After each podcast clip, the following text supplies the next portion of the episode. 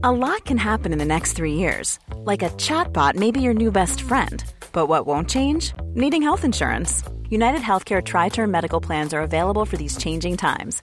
Underwritten by Golden Rule Insurance Company, they offer budget friendly, flexible coverage for people who are in between jobs or missed open enrollment. The plans last nearly three years in some states, with access to a nationwide network of doctors and hospitals. So, for whatever tomorrow brings, United Healthcare Tri Term Medical Plans may be for you. Learn more at uh1.com. Ich muss jetzt mal ganz kurz ehrlich mit euch sein und mir auch was eingestehen. Es gibt echt viele Dinge in meinem Leben, bei denen ich absolut unstrukturiert bin. Aber die Nummer eins sind meine Finanzen. Ohne Witz. Es gibt Tage, an denen ich mich einfach nicht traue, auf mein Konto zu gucken. Und wenn ich das dann muss, weil ich weiß, oh, jetzt ist, glaube ich, meine Kreditkartenzahlung mal wieder fällig, dann habe ich richtig doll Herzklopfen.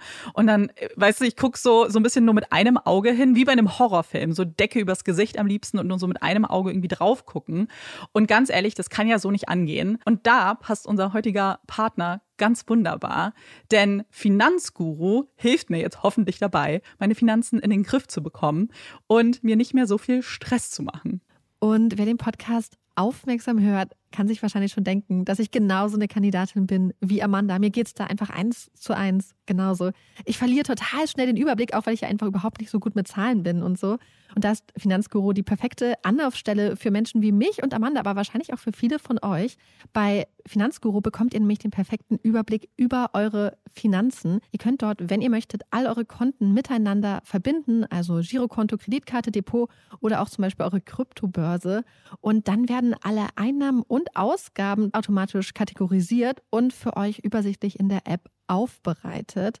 Und nicht nur das, Finanzguru zeigt euch auch alle eure Verträge ganz übersichtlich an. Das heißt, wenn ihr erkennt, dass da ein überflüssiger Vertrag dabei ist, dann könnt ihr den ganz einfach mit einem Fingertipp rechtssicher über die App kündigen. Das sind aber nicht die einzigen richtig coolen Features von Finanzguru. Finanzguru kann nämlich auch noch mehr machen und zwar für euch ganz persönlich. Genau, mit Finanzguru Plus bekommt ihr nämlich detaillierte Budgetanalysen und auch personalisierte Finanztipps, also alles irgendwie perfekt auf euch zugeschnitten. Ihr habt auch Analysen eures Kaufverhaltens, die euch zur Verfügung stehen. Dann könnt ihr nämlich auch Veränderungen planen. Und was ich auch super cool finde, ist die klare Übersicht eurer Ausgaben nach Kategorie, also zum Beispiel Lebensmittel, Shopping, Tanken. Das könnt ihr alles unterteilen. Und das äh, finde ich einfach so viel übersichtlicher und auch viel einfacher dann eben für zukünftige Veränderungen. Veränderungen. Wenn ihr Finanzguru auch ausprobieren wollt, dann haben wir jetzt ein richtig, richtig cooles Angebot für euch. Und zwar könnt ihr mit unserem Code Puppies Finanzguru Plus drei Monate lang kostenlos testen. Und das ist super einfach. Ihr müsst einfach nur die App downloaden, euer Konto verknüpfen und dann in eurem Profil den Code Puppies eingeben. Ganz wichtig, der Code ist nur für NeukundInnen gültig. Und dann geht's auch schon los. Dann könnt ihr Finanzguru drei Monate lang kostenlos kostenlos testen, durchstöbern und rausfinden, welche Funktion für euch am meisten Sinn ergibt. Den Link, den Code und alle weiteren Informationen findet ihr wie immer in unseren Shownotes und auch in unserem Linktree.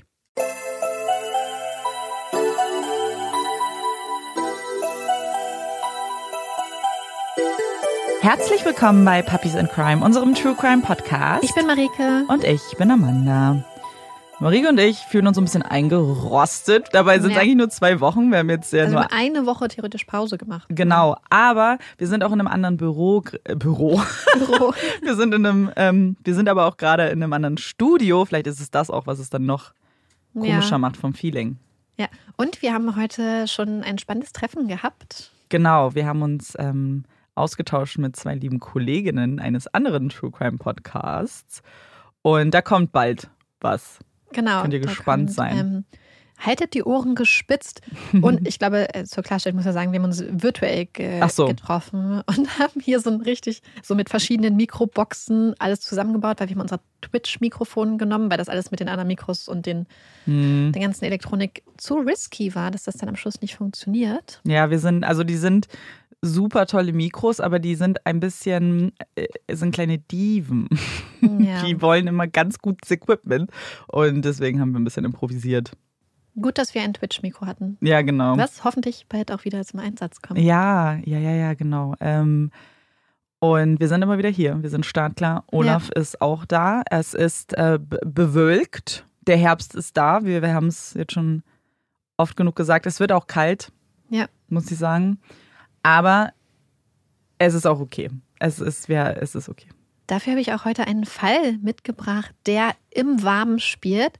Und dazu muss ich sagen, diesen Fall wollte ich schon sehr, sehr, sehr, sehr lange machen. Denn er erzählt ein bisschen einen Teil von einem Fall, den ich schon mal gemacht habe. Und zwar beschäftigen wir uns heute mit einem der Verdächtigen aus Fall 41 in den Dünen. Ähm, da kommen wir aber später nochmal drauf zu sprechen. Genau, dann, äh, falls ihr euch jetzt an den Fall nicht erinnert, ich bin Ja. sicher, das wird dann nochmal eingeordnet. ihr müsst jetzt wird- nicht ihr müsst zurückgehen. Nicht zurück, ihr müsst den Fall jetzt nicht hören. Ähm, könnt ihr noch einen Anschluss hören, falls ihr noch nicht gehört habt. genau. Ergibt trotzdem alles dann immer noch Sinn. ja. Bin sehr gespannt. Ich weiß äh, nichts. Ja, es ist auch heute ein Hybridfall USA und Australien. Perfekte Kombo dann. Ja. Bin sehr gespannt. Ich lehne mich jetzt zurück und äh, lausche deinem Fall. Es ist der 26. Februar 1984 und obwohl es ein Sonntag ist, war Rosario schon in den frühen Morgenstunden aus dem Bett gehüpft, hatte sich fertig gemacht und war dann, voller Vorfreude auf den Tag, in ihr blaues Auto gesprungen und losgefahren. Auf in Richtung Miami Grand Prix, der große Preis von Miami. Der Job, den Rosario ergattert hatte, war ein Traum für die junge Studentin.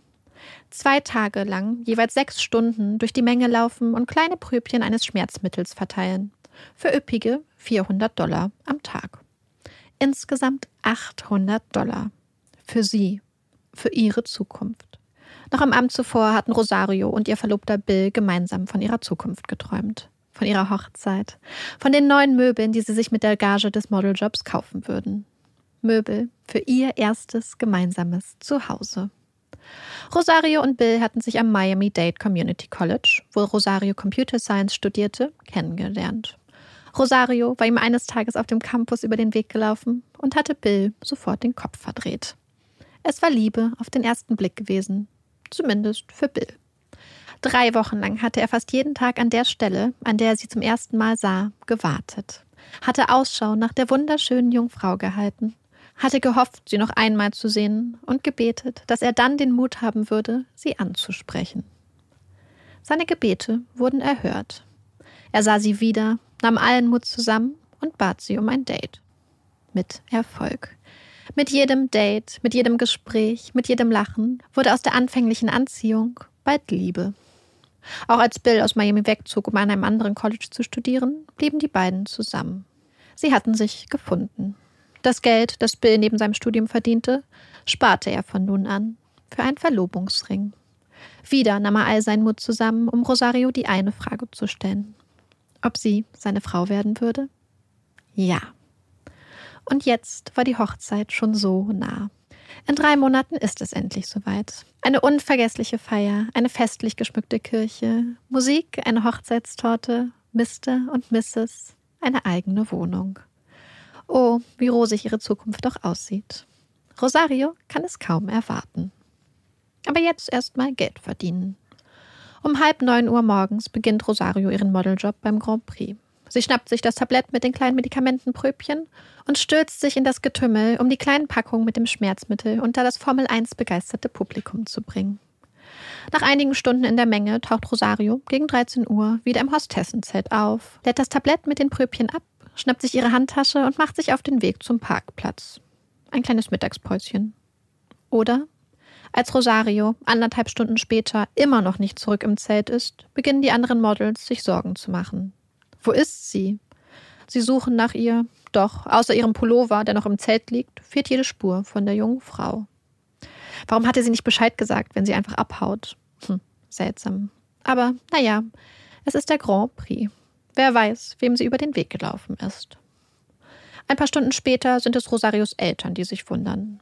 Hatte sie nicht gesagt, dass sie um 17 Uhr wieder zu Hause sein wollte? Nach zweieinhalb Stunden vergeblichen Wartens rufen ihre Eltern schließlich bei Bill an. Doch auch er hat keine Ahnung, wo Rosario sein könnte. Seltsam.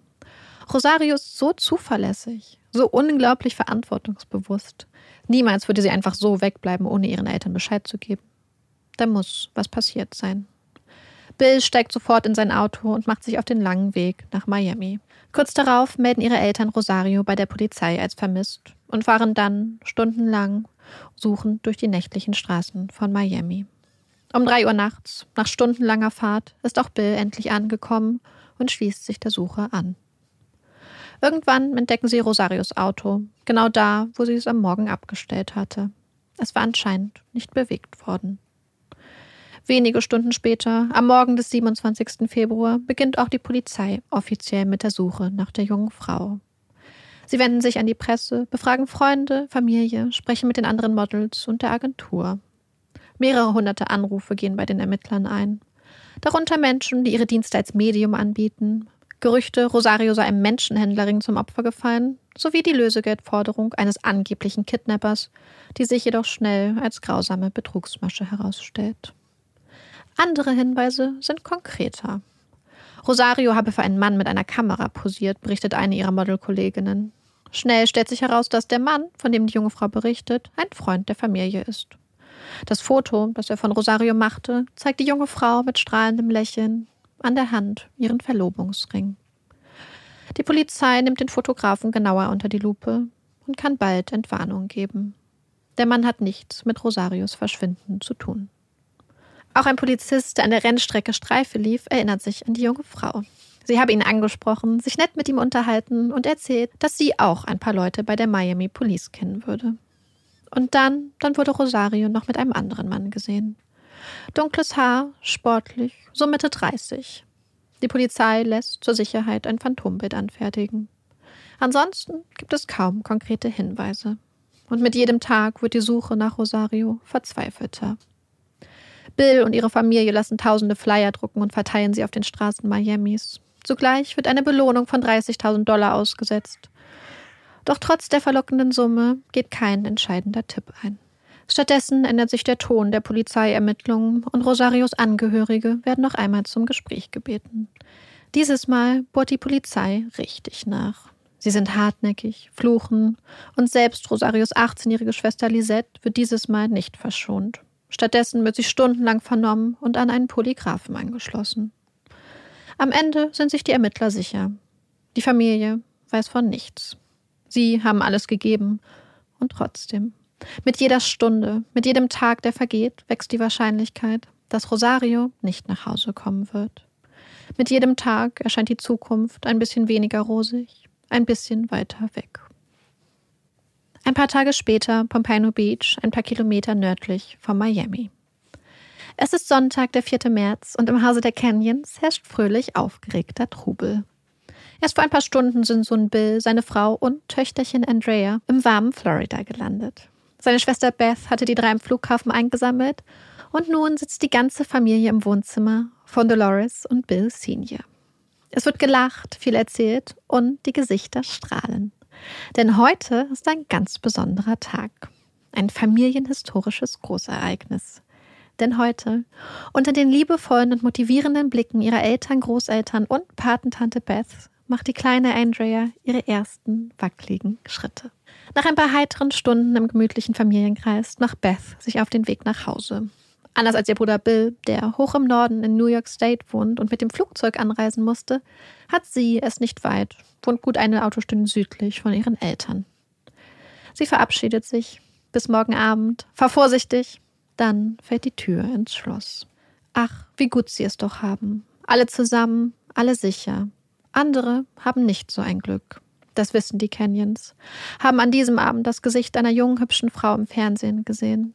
Eine junge, hübsche Frau, die Beth unglaublich ähnlich sieht und nach der die Polizei verzweifelt sucht. Einfach so verschwunden. Was für eine schreckliche Vorstellung. Die armen Angehörigen. Am nächsten Abend wartet die Familie freudig auf Beths Klingen an der Tür. Doch die Klingel bleibt stumm. Bill und seine Eltern sind verwundert. Beth hatte sich so darauf gefreut zu kommen, hat es kaum erwarten können, Zeit mit ihrer geliebten Nichte zu verbringen. Ob sie noch zu Hause ist? In der Schule? Vielleicht war ihr irgendwas dazwischen gekommen. Ihre Eltern rufen bei ihr an, sprechen mit ihrer Mitbewohnerin. Doch auch die hat keine Ahnung, wo Beth sein könnte. Und auch am nächsten Tag kein Wort von ihr. Sie ist nicht in der Schule aufgetaucht und nicht nach Hause gekommen. Und so wird, eine Woche nach Rosarios Verschwinden, auch Beth als vermisst gemeldet und eine weitere Familie begibt sich auf die Suche nach ihrer Tochter. Sie telefonieren mit Freunden und Freundinnen, mit Bekannten und Kolleginnen. Da die Anstrengung der örtlichen Polizei ihnen als höchstens halbherzig vorkommt, engagiert die Familie zudem ein paar Privatdetektive. Doch auch sie scheinen nicht voranzukommen. Die Familie ist frustriert, verzweifelt und komplett am Ende. Schließlich wird Beths Wagen am internationalen Flughafen von Miami gefunden. Sind Sie sicher, dass Beth nicht vielleicht doch einfach abgehauen ist? Sich nicht vielleicht doch einfach in ein Flugzeug gesetzt hat und alles hinter sich gelassen hat? Sowas passiert? Nein. Nein.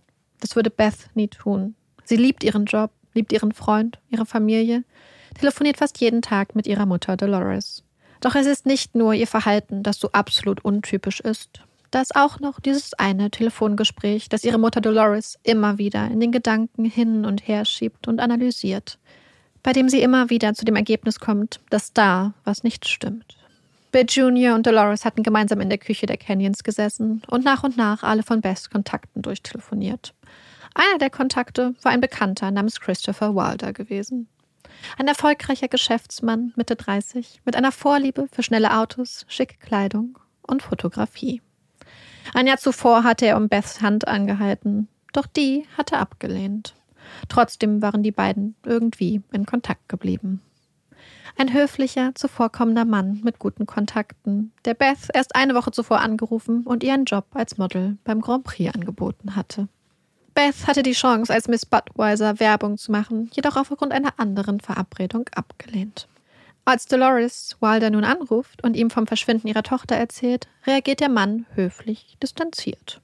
Zwar fragt er, wie er denn weiterhelfen könne, doch er fühlt sich sichtlich unwohl und kann das Telefonat mit Dolores gar nicht schnell genug beenden. Das stimmt doch was nicht. Das spürt Dolores. Als die Canyons schließlich auf Empfehlung eines guten Freundes, dem Gouverneur von Florida, ein Vater-Sohn-Duo als Privatdetektiv engagiert, kommt endlich echte Bewegung in die Angelegenheit. Das Duo ermittelt in alle Richtungen und überprüft auch, ob an Dolores mütterlichem Instinkt, wie sie es selbst nennt, etwas dran sein könnte. Sie werfen einen Blick in Wilders ziemlich unspektakuläres Vorstrafenregister und unterhalten sich mit seinem Geschäftspartner, mit dem er seit einigen Jahren eine erfolgreiche Baufirma führt. Doch es scheint keine Auffälligkeiten zu geben. Zumindest nicht auf den ersten Blick. Bis sie eines Tages mit dem jungen Angestellten an der Tankstelle reden und ihm ein Bild von Beth zeigen. Oh ja, er erinnert sich. Beth bleibt im Gedächtnis. Sie waren hier gewesen. Sie und dieser Mann. Der Mann habe es sehr eilig gehabt und sei sehr kurz angebunden gewesen. Als der junge Mitarbeiter versucht habe, die Windschutzscheibe des grauen Cadillacs zu wischen, habe Beth ihn unterbrochen. Sie hätten wirklich keine Zeit dafür, hätte sie gesagt, müssten schnell zum Flughafen. Dann habe sie sich an ihren Begleiter gewandt und ihn gefragt, wie sie aussehe und wer die Fotos machen würde. Das mache ich, habe der Mann geantwortet. Come on, let's go. Der Mann habe mit einem 20-Dollar-Schein bezahlt. Trotz ihrer Eile, so der junge Mann, seien beide freundlich gewesen, hätten entspannt und vertraut miteinander gewirkt. Er beschreibt den Mann als ca. 1,80 Meter groß und sportlich, mit lichtem hellbraunen Haar und Bart. So Mitte, Ende 30. Wer war das? Bill Senior und sein Sohn, die den Private Investigator zur Tankstelle begleitet haben, zerbrechen sich den Kopf. Namen und Gesichter schwirren vor ihrem inneren Auge umher. Hatte Christopher Wilder nicht mal überlegt, sich so einen Cadillac zu kaufen? Christopher Wilder, da ist er wieder. Der Privatdetektiv holt daraufhin ein Fotoalbum von Beth hervor, blättert vorsichtig bis zur letzten Seite und zeigt es dem jungen Tankstellenmitarbeiter. Könnte das der Mann gewesen sein? Ja, das war er. Da ist sich der junge Mann sicher. Sie waren am Montag hier gewesen. Wilder. Es scheint, als würde sich Dolores mulmiges Gefühl, als würde sich ihr Instinkt bewahrheiten. Zurück im Büro wollen sich der Ermittler einen ersten persönlichen Eindruck von ihrem neuen Verdächtigen verschaffen und rufen einfach bei Wilder an. Sie fragen ihn ohne Umschweife, ob er irgendetwas von Beths Verschwinden wisse. Doch, wie im Gespräch mit Dolores, gibt Wilder sich ahnungslos. Ja, sie hätten mal gedatet, aber ihre Eltern hätten die Beziehung nicht gut geheißen. Sie hätten sich schließlich getrennt und hätten seit Ewigkeiten keinen Kontakt mehr gehabt. Wieder versucht Wilder, das Telefonat abzuwürgen. Er weiß nichts. Wirklich. Wirklich? Sie verabreden sich für den nächsten Morgen um 8 Uhr für ein persönliches Gespräch. Und jetzt? Beth wird immer noch vermisst, die Polizei tut nichts und ihnen rennt die Zeit davon. Die Familie überlegt hin und her. Was, wenn Beth irgendwo ist? Wenn Wilder sie gefangen hält? Sie könnten zu ihm fahren. Bewaffnet. und ihm zum Reden bringen. Nein, das, das werden sie nicht tun. Die Polizei wird das schon machen. Bestimmt. Darauf vertrauen sie. Wenn die Polizei weiß, was sie wissen, dann müssen sie doch einfach handeln. Oder? Mit den neuen Erkenntnissen im Gepäck macht sich Beths Vater auf den Weg, um die Polizei zu informieren. Doch er wird von einer Polizeistation zur nächsten geschickt. Niemand fühlt sich wirklich zuständig. Und trotz der vermissten Anzeige sucht niemand aktiv nach Beth. Na dann, frustriert und hilflos entscheidet Bill Senior sich dazu, seine Kontakte spielen zu lassen. Er hat Freunde im Kongress und im Senat, kennt mehrere Gouverneure. Wenn die örtliche Polizei nicht will, wenn sie sich weigern, dann muss eben das FBI ran. Doch manchmal helfen nicht einmal gute Kontakte. Es ist kein Fall fürs FBI. Statt der Polizei liegt es nun weiter in den Händen der privaten Ermittler. Und die stehen am nächsten Tag früh morgens um 8 Uhr vor Wilders Haustür. Doch einzig seine Hunde reagieren mit aufgeregtem Gebell auf die fremden Männer vor ihrer Tür. Die privaten Ermittler rufen, klopfen, klingeln ohne Erfolg und entscheiden sich dann, das Haus auf eigene Faust zu erkunden. Das Innere des Hauses ist sauber, auffällig sauber, steril. In einem Schlafzimmer, das zu einem Fotostudio umfunktioniert wurde, finden die privaten Ermittler hunderte Fotos junger Frauen. Es scheinen zufällig aufgenommene Schnappschüsse zu sein. Viele der Fotos vom Grand Prix. Von Beth finden sie kein Foto. Vergeblich warten die Männer auf Wilder, fahren anschließend durch die Gegend. Vielleicht haben sie ja Glück und treffen ihn zufällig. Sie haben kein Glück. Doch ihr Interesse an Wilder ist geweckt. Und als sie mit einem Bekannten von der Polizei reden, müssen sie feststellen, dass Wilders Weste doch ein bisschen schmutziger ist als gedacht.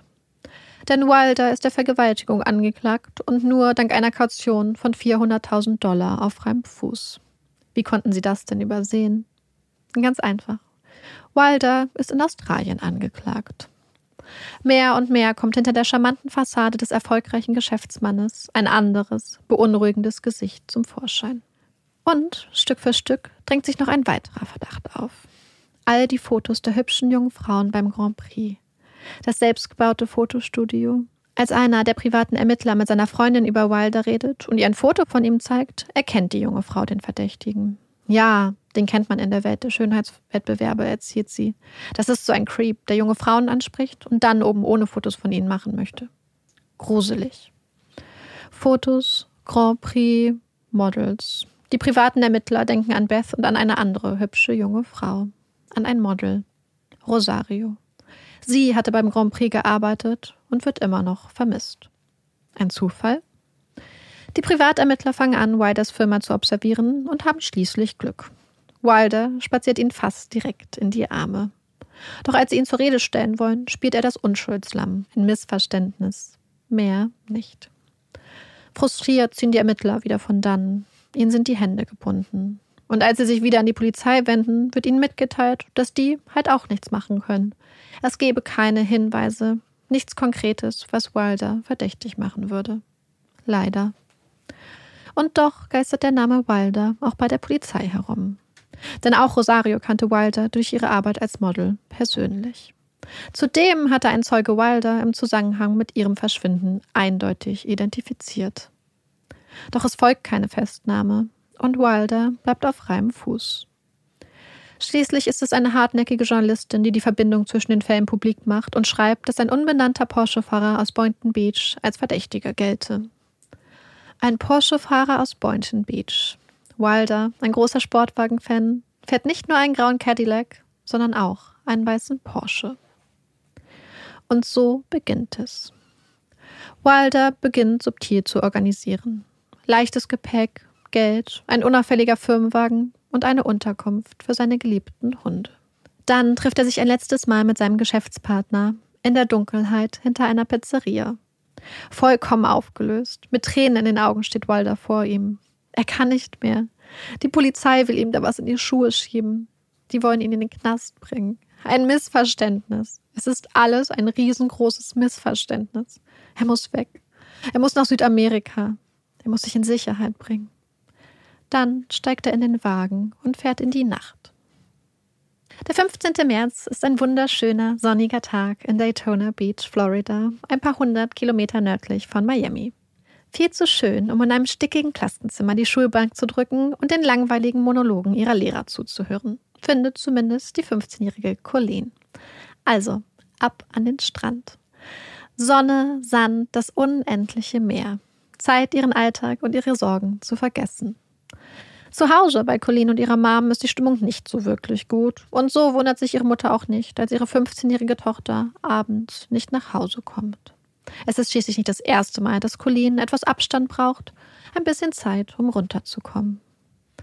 Erst vier Tage später wird ihre Mutter sie als vermisst melden. Doch auch die Polizei kann sie nicht finden. Keine Hinweise, keine Spur.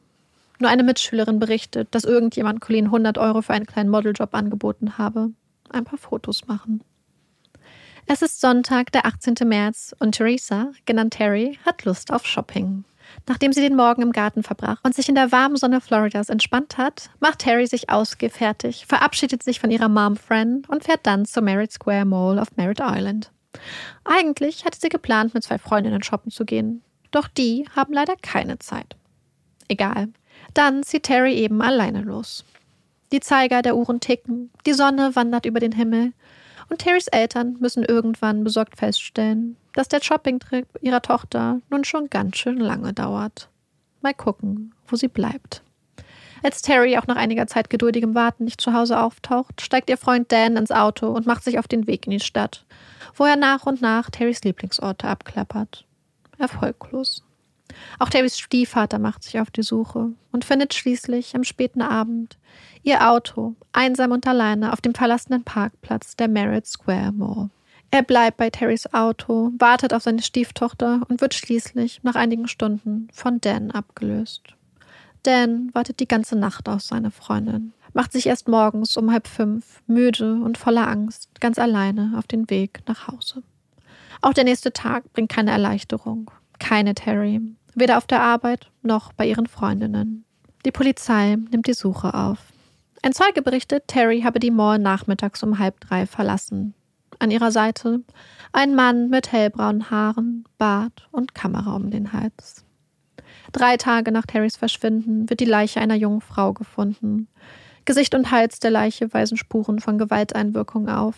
Ihr Hals und eines ihrer Handgelenke sind mit einem Baumwollseil gefesselt. Zwei Tage später die traurige Gewissheit. Es ist Terry.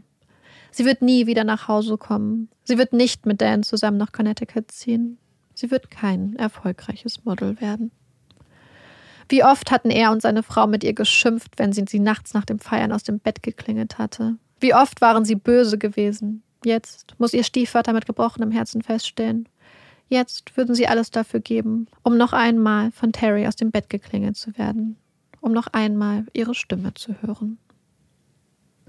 Es ist der 20. März und die 19-jährige Linda Grober läuft mit suchendem Blick durch die Heimwarenabteilung einer Kaufhauskette in der Governor's Mall in Tallahassee, Florida. Sie sucht ein Fotoalbum. Das heißt, nicht nur irgendein Fotoalbum, sondern das perfekte Album, um ein Geschenk für ihren Freund zusammenzubasteln. Sie sind zusammen, seit Linda 14 ist, und studieren nun beide an der Florida State University an der Stadt.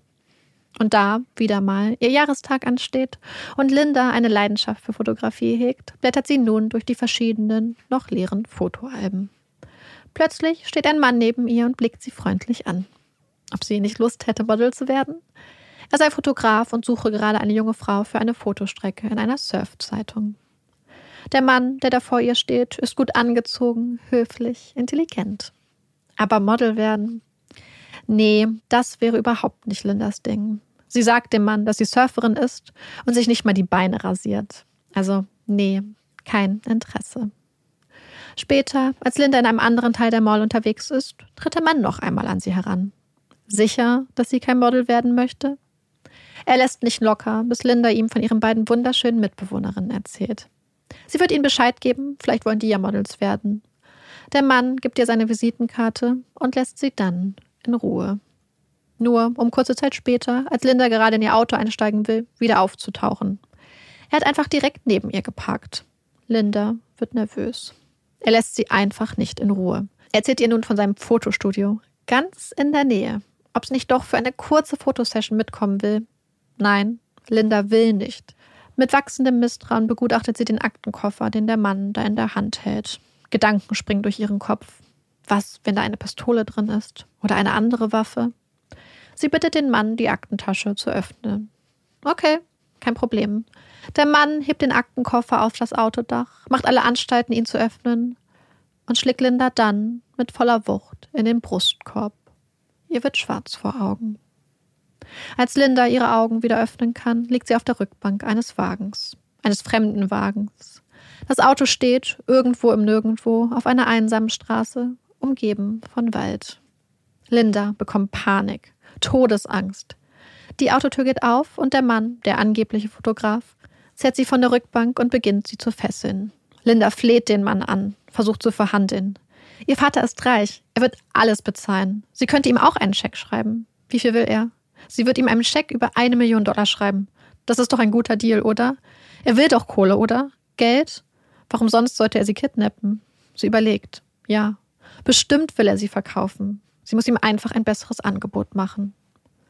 Doch der Mann, der in der Mall noch so höflich und seriös gewirkt hatte, reagiert nicht auf ihre verzweifelten Angebote. Er ist grob, agiert mit Tunnelblick, eiskalt. Linda wird in den Kofferraum gestopft. Er knebelt sie mit einem Stück Stoff und Ducktape und knallt dann die Kofferraumklappe zu. Wieder wird es ganz dunkel. Doch dieses Mal ist Linda bei Bewusstsein. Ganz alleine im dunklen Kofferraum des fremden Mannes. Stundenlang liegt sie in der Dunkelheit, hört den Motor, das Rollen der Reifen und immer wieder Sweet dreams are made of this. Fast in Dauerschleife tönt die Stimme von Annie Lennox durch die Autolautsprecher. Doch das hier ist kein verdammter süßer Traum, sondern ein verfickter Albtraum. Ein Albtraum, der kein Ende nimmt. Ab und zu wird das Auto langsamer, hält an, manchmal geht dann die Kofferraumklappe auf. Einmal wirkt der Mann Linda. Einmal hält er ihr die Nase zu und Linda erstickt fast. Einmal gibt er ihr eine Decke, damit sie nicht friert. Manchmal ist er nett und manchmal droht er, sie zu töten. Nach zehn, elf, zwölf Stunden Fahrt hält das Auto schließlich an. Wieder geht die Kofferraumklappe auf. Linda darf aus dem Kofferraum, jedoch nur, weil der Mann jetzt versucht, die junge Frau in einen Koffer zu zwängen. Linda ist unglaublich zierlich, nicht nur einmal 1,50 Meter groß und nicht einmal 50 Kilo schwer. Doch sie passt einfach nicht in den Koffer. Schließlich bricht der Mann das Unterfangen frustriert ab und Linda muss stattdessen in einen Schlafsack schlüpfen. Statt im Kofferraum hieft der Mann sie nun auf den Beifahrersitz. Dann geht die Fahrt weiter, bis der Mann plötzlich mit der Hand in Richtung von Lindas Kopf greift und den Reißverschluss des Schlafsacks komplett zuzieht. Dumpfe, stickige Dunkelheit umgibt Linda. Es ist kaum auszuhalten. Sie betet, hofft. Dann wird Linda, immer noch gefesselt und umhüllt vom Schlafsack, getragen und abgelegt. Sie hört das Geräusch des Reißverschlusses, Licht, Luft Sie blickt sich um, ist in einem Hotel oder Motelzimmer. Aufmerksam analysiert Linda ihre Umgebung, versucht sich alle Details einzuprägen, Schwachstellen zu finden, einen Plan zu fassen. Der Raum ist weder besonders schick noch besonders abgeranzt. Die Wände aus massivem Stein, das Badezimmer liegt, wie in den meisten Motels, nach hinten. Der Mann beginnt Linda auszuziehen, bis die junge Frau nur noch in ihrem Bikinihöschen bekleidet ist. Und dann ignoriert er sie guckt Fernsehen, lässt Linda die Toilette benutzen und bietet ihr Essen und Trinken an. Linda gibt sich gefügig, doch sie beobachtet aufmerksam und hat ein Ziel. Flüchten, Überleben. Sie ist auf alles gefasst, vertraut dem Mann kein Stück, tut nur so, als würde sie essen und trinken, ohne wirklich etwas zu sich zu nehmen, falls das Essen oder das Trinken irgendwie vergiftet ist. Nach einiger Zeit des Fernsehguckens wendet sich der Mann wieder Linda zu. Er befestigt Kabel an ihren Fingern und an ihren Zehen, schließt das andere Ende in die Steckdose. Ihre Augen klebt er mit Sekundenkleber zu, föhnt, bis der Kleber trocken ist. Rote Dunkelheit mit einem kleinen Lichtblick. Denn Linda bewegt, vorsichtig und kaum wahrnehmbar, ihre Augen, als der Kleber trocknet, und schafft es so, sich ein winzig bisschen verschwommenes Sichtfeld zu erhalten. Schnell muss Linda merken, dass die Kabel an ihren Händen und Füßen nicht der Abschreckung dienen. Immer wieder lässt der Mann starke Stromstöße durch ihren Körper fahren. Immer genau zehn Sekunden lang. Wenn du schreist, droht er ihr, dann wird der Strom 30 Sekunden lang fließen. Stromschläge, Drohung, Vergewaltigung. Linda hält aus und hält durch. Sie lässt sich von der Folter nicht brechen und lässt sich ihren Überlebenswillen nicht nehmen. Als der Mann eine Pause einlegt und sich wieder dem Geschehen auf dem Fernsehbildschirm widmet, fasst Linda einen Entschluss. Jetzt oder nie. Durch den winzigen Spalt in ihrem Auge kann sie verschwommen ein paar grobe Umrisse sehen. Genug, um den Weg zur Tür zu erkennen. Mit einem blitzschnellen Ruck reißt sie die Kabel aus der Steckdose, schmeißt sie dem Mann entgegen, schleudert eine Haarbürste nach ihm und rennt dann, so schnell wie sie kann, die paar Meter bis zur Tür. Doch der Mann reagiert blitzschnell. Er packt Linda, zerrt sie zurück. Er drückt sie auf den Boden. Linda wehrt sich, kämpft um ihr Leben, bis der Mann zum finalen Schlag ausholt und mit einem Föhn gegen ihren Kopf schmettert. Warmes Blut spritzt aus der Wunde und Linda reagiert sofort. Sie hört auf zu kämpfen, lässt die Arme und den Kopf sinken. Sie stellt sich bewusstlos und rammt dem Mann dann, vollkommen unerwartet, ihre Finger in die Augen. Der Mann schrickt zurück, hält sich die Hände vor die Augen, will sich schützen. Linda nutzt den Moment der Überrumpelung, springt auf und rennt in das Badezimmer. Sie schmeißt die Tür zu und fängt an zu schreien. Schreit so laut sie kann, der Mann auf der anderen Seite der Tür kocht, brüllt und verlangt, dass sie die Tür aufmacht. Er droht, dass er sie töten wird. Doch Linda gibt nicht nach. Sie versteckt sich in der Bademanne, für den Fall, dass der Mann auf die Idee kommt, durch die Tür zu schießen. Und dann wartet sie. Mit pochendem Herzen und einer immer noch stark blutenden Kopfwunde. Sie lauscht, versucht zu erahnen, was auf der anderen Seite der Tür passiert. Was der Mann plant, was er vorhat. Es ist ganz still. Eine Falle? Linda weiß, dass sie sich nicht mehr ewig in der Badewanne verstecken kann. Sie wird immer schwächer, muss dringend zum Arzt.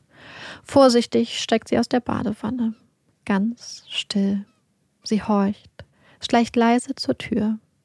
Traut sie sich? Sie fasst den Türknopf an, dreht und öffnet vorsichtig, Millimeter für Millimeter, die Tür und blickt in das Zimmer. Es ist leer komplett leer. Der Mann ist weg. Linda weckelt sich an einem Bettlaken und rennt aus dem Zimmer auf den Motelparkplatz. Sie schreit, fleht um Hilfe. Man sieht sie, man hört sie, doch die Blicke der anderen Gäste sind gleichgültig und die Türen bleiben zu. Niemand wählt den Notruf. Die Besitzer des Motels weigern sich, sie in die Rezeption zu lassen und verweisen sie stattdessen auf eine Telefonzelle ganz in der Nähe, einmal die Straße runter. Erst ein Angestellter lässt die junge, blutende Frau schließlich hinein. Sie ist endlich in Sicherheit und in einem anderen Staat. Georgia. Obwohl Linda stundenlang im Kofferraum umherkutschiert wurde, waren sie am Ende doch nicht wirklich weit gefahren. Aber sie hatten eine Bundesstaatsgrenze überquert und damit fällt Lindas Entführung nun in die Zuständigkeit des FBIs. Schnell werden die Verbindungen zu den vermissten Fällen in Florida gezogen und Wilder als Verdächtiger ausgemacht. Als man Linda ein Foto von Christopher Wilder zeigt, kann die junge Frau ihren Entführer und Folterer ohne zu zögern identifizieren. Und so beginnt eine der größten Fahndungen in der Geschichte des FBIs. Sofort wird das ganze Land über den flüchtigen Wilder informiert. In Boynton Beach, Miami, durchsuchen Ermittler Wilders Haus. Es ist so sauber, so unglaublich sauber. Alles perfekt ordentlich, gerade, sortiert. Kein Gegenstand tanzt aus der Reihe. Schritt für Schritt gehen die Ermittler durch die Räume, gucken in Schränke, Nischen und klopfen methodisch die Wände ab. Klopf, klopf, klopf, klopf, bis sich ein Klopfen anders anhört. Hohl. Klopf. Ja, auf jeden Fall hohl. Noch ein Klopfen und auf einmal bewegt sich die Wand. Eine Geheimtür. Dahinter eine selbstgebaute Kammer, voller Peitschen, Ketten und Sadomaso-Spielzeugen. Ein kinky Spielzimmer oder eine Folterkammer. Die Ermittlungen ergeben, dass Wilder regelmäßig teure Sexarbeiterinnen zu sich nach Hause bestellt hatte. Einige von ihnen berichten, dass er ihnen die Kammer gezeigt hatte, sie gefesselt und fotografiert habe. Danach habe er sie ganz normal bezahlt und verabschiedet. Halt ein Gentleman mit besonderen Vorlieben, berichten die Frauen. Spuren von Blut oder andere Hinweise auf dunkle Machenschaften finden die Techniker der Polizei keine. Doch nicht nur sein Haus wird untersucht, auch sein Leben wird genau unter die Lupe genommen. Als die Ermittler mit seiner Psychotherapeutin reden und sie um Hilfe bitten, verweigert diese anfänglich die Kooperation und beruft sich auf ihre Schweigepflicht. Einzig, dass Wilder zwei gebuchte Sitzungen einfach und ohne Vorkündigung hatte ausfallen lassen und dass das für ihn sehr ungewöhnlich sei, will sie mitteilen. Doch die Ermittler lassen nicht locker. Wilder ist höchst gefährlich, erklären sie. und auf freiem Fuß. Er könnte sich jederzeit ein neues Opfer suchen. Es geht, im wahrsten Sinne des Wortes, um Leben und Tod. Schließlich ist auch die Therapeutin überzeugt und beginnt zu erzählen von Wilder, von seinem Leben. Klar ist, dass das, was Wilder von sich preisgab oder preiszugeben schien, eine sorgsam kuratierte Version der Wahrheit war. Eine kunstvoll gesponnene Mischung aus Fakt und Fiktion. Einiges wurde geändert, manches dazu gedichtet und vieles verschwiegen. Trotzdem kann die Therapeutin einige interessante Eindrücke geben. Wilder würde junge weiße Frauen meist im Alter von 15 bis 23 Jahren auswählen. Große weibliche Brüste würden Wilder faszinieren. Er bevorzuge Frauen, die leicht bekleidet seien, mit sinnlicher Ausstrahlung, Naivität. Er suche sich Frauen aus, die er für leichtgläubig hält und die sich nach einer Karriere als Model sehen. Dann würde er ihnen schmeicheln, ihnen Komplimente machen. Gleichzeitig habe er ihr gegenüber zugegeben, Frauen zum Sex zu nötigen, sie zu erpressen, um sie gefügig zu machen. Seine Kamera und Visitenkarten würde er als Requisiten in seinem Spiel nutzen. Frauen, die, in ihren Worten, sophisticated und aggressiv seien, die einen starken Willen haben, würde er meiden. Auch Frauen, die Alkohol konsumieren, würden ihm nicht gefallen. Genauso wenig wie Frauen, die zu gut gekleidet sind. Denn je besser gekleidet, so denkt Wilder, desto mehr sophisticated und desto weniger naiv. Sie berichtet auch von seinen Fantasien, von seinen Vorlieben, davon, dass er Frauen, um sexuelle Befriedigung zu erfahren, dominieren und ihnen Schmerzen zufügen muss. Er träume davon, junge Frauen im Ausland in die Sexsklaverei zu verkaufen. Aufgrund der ihnen zur Verfügung stehenden Informationen schätzt das FBI Wilder als völlig außer Kontrolle geraten ein. Sie gehen von einer starken Suizidgefährdung aus, insbesondere im Falle einer möglichen bevorstehenden Festnahme. Wilder wolle auf keinen Fall festgenommen oder gefangen werden. Sein Verhalten sei vollkommen unvorhersehbar, seine Fluchtroute willkürlich. Einzig seine Hunde und seine Autos könnten ihm als Motivation dienen, noch einmal nach Hause nach Florida zurückzukehren. Mit jeder neuen Information wird das Bild düsterer. Der Mann, der da jetzt irgendwo auf den Straßen der USA unterwegs ist, ist unglaublich gefährlich. Eine tickende Zeitbombe.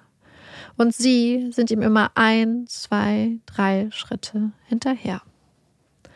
Es ist der 23. März in Beaumont, Texas und die 23-jährige Terry ist seit dem frühen Morgen auf den Beinen. Sie hatte sich von ihrem Ehemann David verabschiedet und ihre kleine Tochter Mindy in den Kindergarten gebracht, um anschließend ein paar Stunden mit einer Kommilitonin zu lernen und ein paar Einkäufe zu erledigen. Gegen Mittag wollte sie wieder zu Hause sein. Doch um 17 Uhr erhält ihr Mann David einen Anruf. Es ist der Kindergarten. Mindy ist immer noch da. Terry war nicht aufgetaucht ob er seine Tochter abholen könne. David ist sofort alarmiert. Eine Stunde später meldet er seine Frau bei der Polizei als vermisst. Doch die Bemühungen der Polizei sind vergeblich. Von Terry fehlt jede Spur. Wo könnte sie sein? Während David auf die Rückkehr seiner Frau hofft, wartet, muss er immer wieder an ein Gespräch mit Terry denken. Zwei Tage vor ihrem Verschwinden sei sie in der Mall von seinem Typen angesprochen worden. Er hatte sie gefragt, ob sie für ihn modeln würde. Für Fotos. Terry war das Ganze komisch vorgekommen und sie hatte abgelehnt. Drei Tage nach ihrem Verschwinden findet man Terrys Leiche in einem Kanal. Man hatte sie geschlagen, mit einem Messer auf sie eingestochen und ihre Leiche weist mögliche Strangulationsmerkmale auf. Einen Tag vor ihrem Verschwinden wurde Wilders Geschäftskreditkarte in einem Motel in Texas benutzt. Zudem findet die Polizei seinen Wagen. Wilder ist nur in Terrys Auto unterwegs. Sie waren mal wieder zu spät. Zwei Tage später, viele hunderte Kilometer entfernt, in Oklahoma. Als die 20-jährige Suzanne nicht vom Einkaufen in der Mall zurückkehrt, meldet ihr Ehemann Brian die junge Frau bei der Polizei als vermisst. Doch die Anzeige findet kaum Beachtung. Eine Ausreißerin. Bestimmt hat sie einfach keine Lust mehr auf ihn, auf ihre Ehe. Da kann die Polizei dann auch nicht viel machen. Später wird Suzannes gefesselte Leiche in Kansas gefunden. Also doch keine Ausreißerin. Ihr Körper weist für Wilders Opfer typische Spuren wie Messerstiche, Bissspuren sowie Anzeichen von Folter auf. Wilder hatte die Nacht in Kansas in einem Motel verbracht. Einen Tag später kauft Wilder, der zu diesem Zeitpunkt weit oben auf den Fahndungslisten von Polizei und FBI steht, in Colorado, ganz legal, eine Waffe. Es ist der 29. März in Grand Junction, Colorado, und für die 18-jährige Cheryl verspricht es ein prima Tag zu werden. Die junge Frau mit den großen Träumen vom Modelleben hat sich ordentlich in Schale geschmissen und ihre Koffer gepackt. Denn heute geht es, zusammen mit ihrer besten Freundin Crystal, in den berühmten Nobel-Skiort Aspen. Das perfekte Ziel für einen Girls Trip. Jetzt noch schnell was in der Mall erledigen, danach Crystal abholen und dann geht es los. Urlaub, yay! Doch Cheryl erscheint nicht zur vereinbarten Zeit bei ihrer Freundin. Das passt so gar nicht zu ihr. Sie hätte sich doch so auf den Trip gefreut und war sonst immer zuverlässig. Während Cheryls Vater sich mit dem Auto auf die Suche nach seiner Tochter macht, meldet ihre Mutter sie bei der Polizei als vermisst. Als ihr Auto schließlich gefunden wird, fehlt von Cheryl jedoch weiterhin jede Spur. Dafür gibt es nun Zeugenberichte, dass ein weißer Mann Mitte 30 in der Mall unterwegs gewesen sei. Er sei Fotograf, habe er erzählt, und arbeite für eine berühmte Modelagentur. Alles deutet darauf hin, dass Cheryl, die seit Jahren von ihrem großen Durchbruch als Supermodel träumte, das Angebot annahm. Unterlagen und Zeugenaussagen bestätigen, dass Wilder in den folgenden zwei Tagen in Begleitung einer jungen Frau unterwegs war und sie gemeinsam als Mr. und Mrs. in Motels eincheckten. Wenige Tage später wird Cheryls Leiche mit mehreren Stichverletzungen und einer Schussverletzung im Bundesstaat Utah gefunden. Am 1. April wimmelt es nur so von jungen, aufgeregten Frauen im Broadway Department Store in Las Vegas. Es ist ein besonderer Tag und vielleicht für die ein oder andere junge Dame der Anfang einer erfolgreichen Modelkarriere. Während die jungen, hübschen Frauen über die Bühne stolzieren, sitzt im Publikum in der ersten Reihe ein Mann Mitte 30 mit vollem Bart und dunkelblondem Haar. Gebannt starrt er auf die leicht bekleideten jungen Frauen, die so motiviert im Scheinwerferlicht posieren. Nach der Show bleibt der Mann noch in der Nähe der Bühne und beginnt eine angeregte Unterhaltung mit einer der jungen Frauen, die gerade noch über die Bühne lief. Michelle ist 17, wunderschön mit großen Träumen. Sie wäre gerne Supermodel und die erste und jüngste Präsidentin der USA. Spätestens mit 35 plant Michelle ins Weiße Haus einzuziehen. In Begleitung des Mannes verlässt Michelle das Kaufhaus. Sie wird nicht nach Hause zurückkehren. Sie wird weder Supermodel noch Präsidentin der USA werden. Zehn Tage nach ihrem Verschwinden findet man ihre Leiche. Es ist der 4. April in Torrance, einer Kleinstadt südlich von Los Angeles. Tina ist 16, blonde Haare, blaue Augen, ihr Stil fröhlich und bunt. Es ist 10 Uhr morgens und Tina läuft durch die Shopping Mall. Sie hat ein Ziel vor Augen.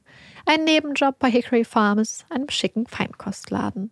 Auf dem Weg durch die Geschäfte fällt ihr ein Mann am Eingang des Ladens auf. Mitte 30, mit schicker Lederjacke und Cowboystiefeln. Er lächelt sie an. Hi. Tina lächelt zurück. Als sie mit ihrem Vorstellungsgespräch fertig ist und den Laden verlassen will, ist der Mann immer noch da. Er spricht sie an. Er arbeitet für eine bekannte Modelagentur und mit ein paar Kilo weniger auf den Hüften könnte Tina es auf jeden Fall als Model versuchen. Wenn es für sie okay wäre, würde er einmal ein paar Fotos von ihr machen und dann nochmal mit ihrer Mutter sprechen. Dann gibt er ihr 100 Dollar bar auf die Hand. Eine Karriere als Model. Wow. Dazu das Geld. Wie aufregend.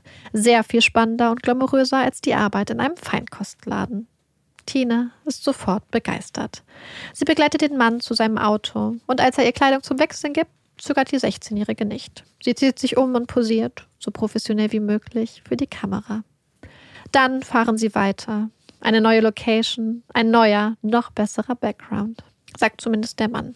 Sie steigen aus und der Mann weist Tina an, in die Ferne, auf die wunderschönen kalifornischen Berge zu gucken. Als das Mädchen sich umdreht und sicher gehen will, dass sie das so richtig und so gut macht, blickt sie in den Lauf eines Revolvers. Der nette, charmante, höfliche Model Scout von eben ist verschwunden.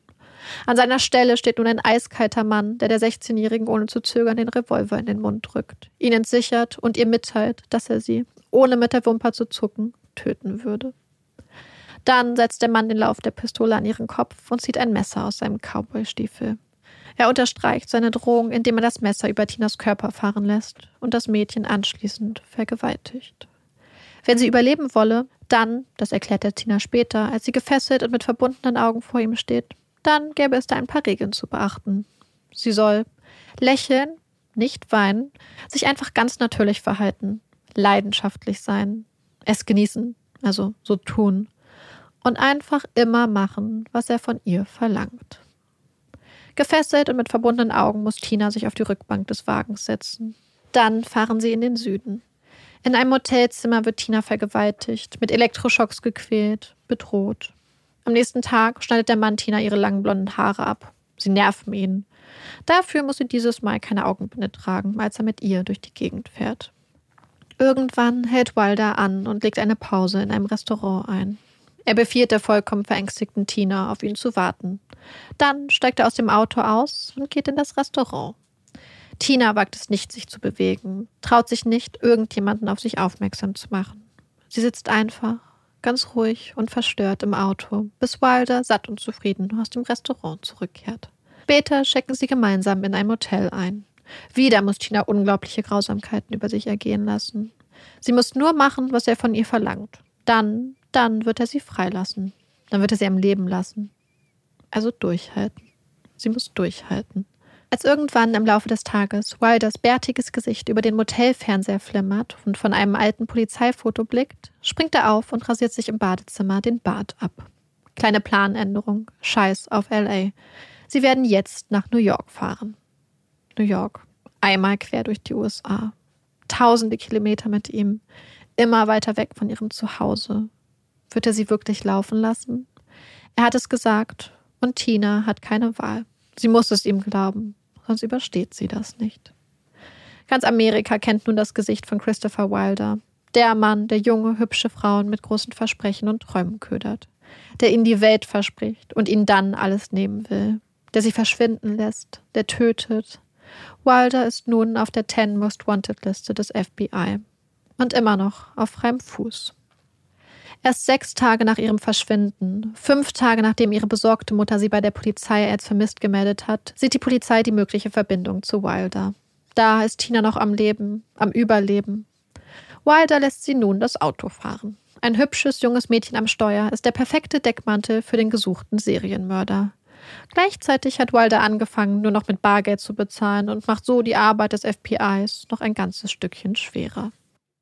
Es ist der 10. April der Tag, an dem das FBI die mögliche Verbindung zwischen Tinas Verschwinden und Wilder erkennt, als Wilder Tina von seinem Plan erzählt.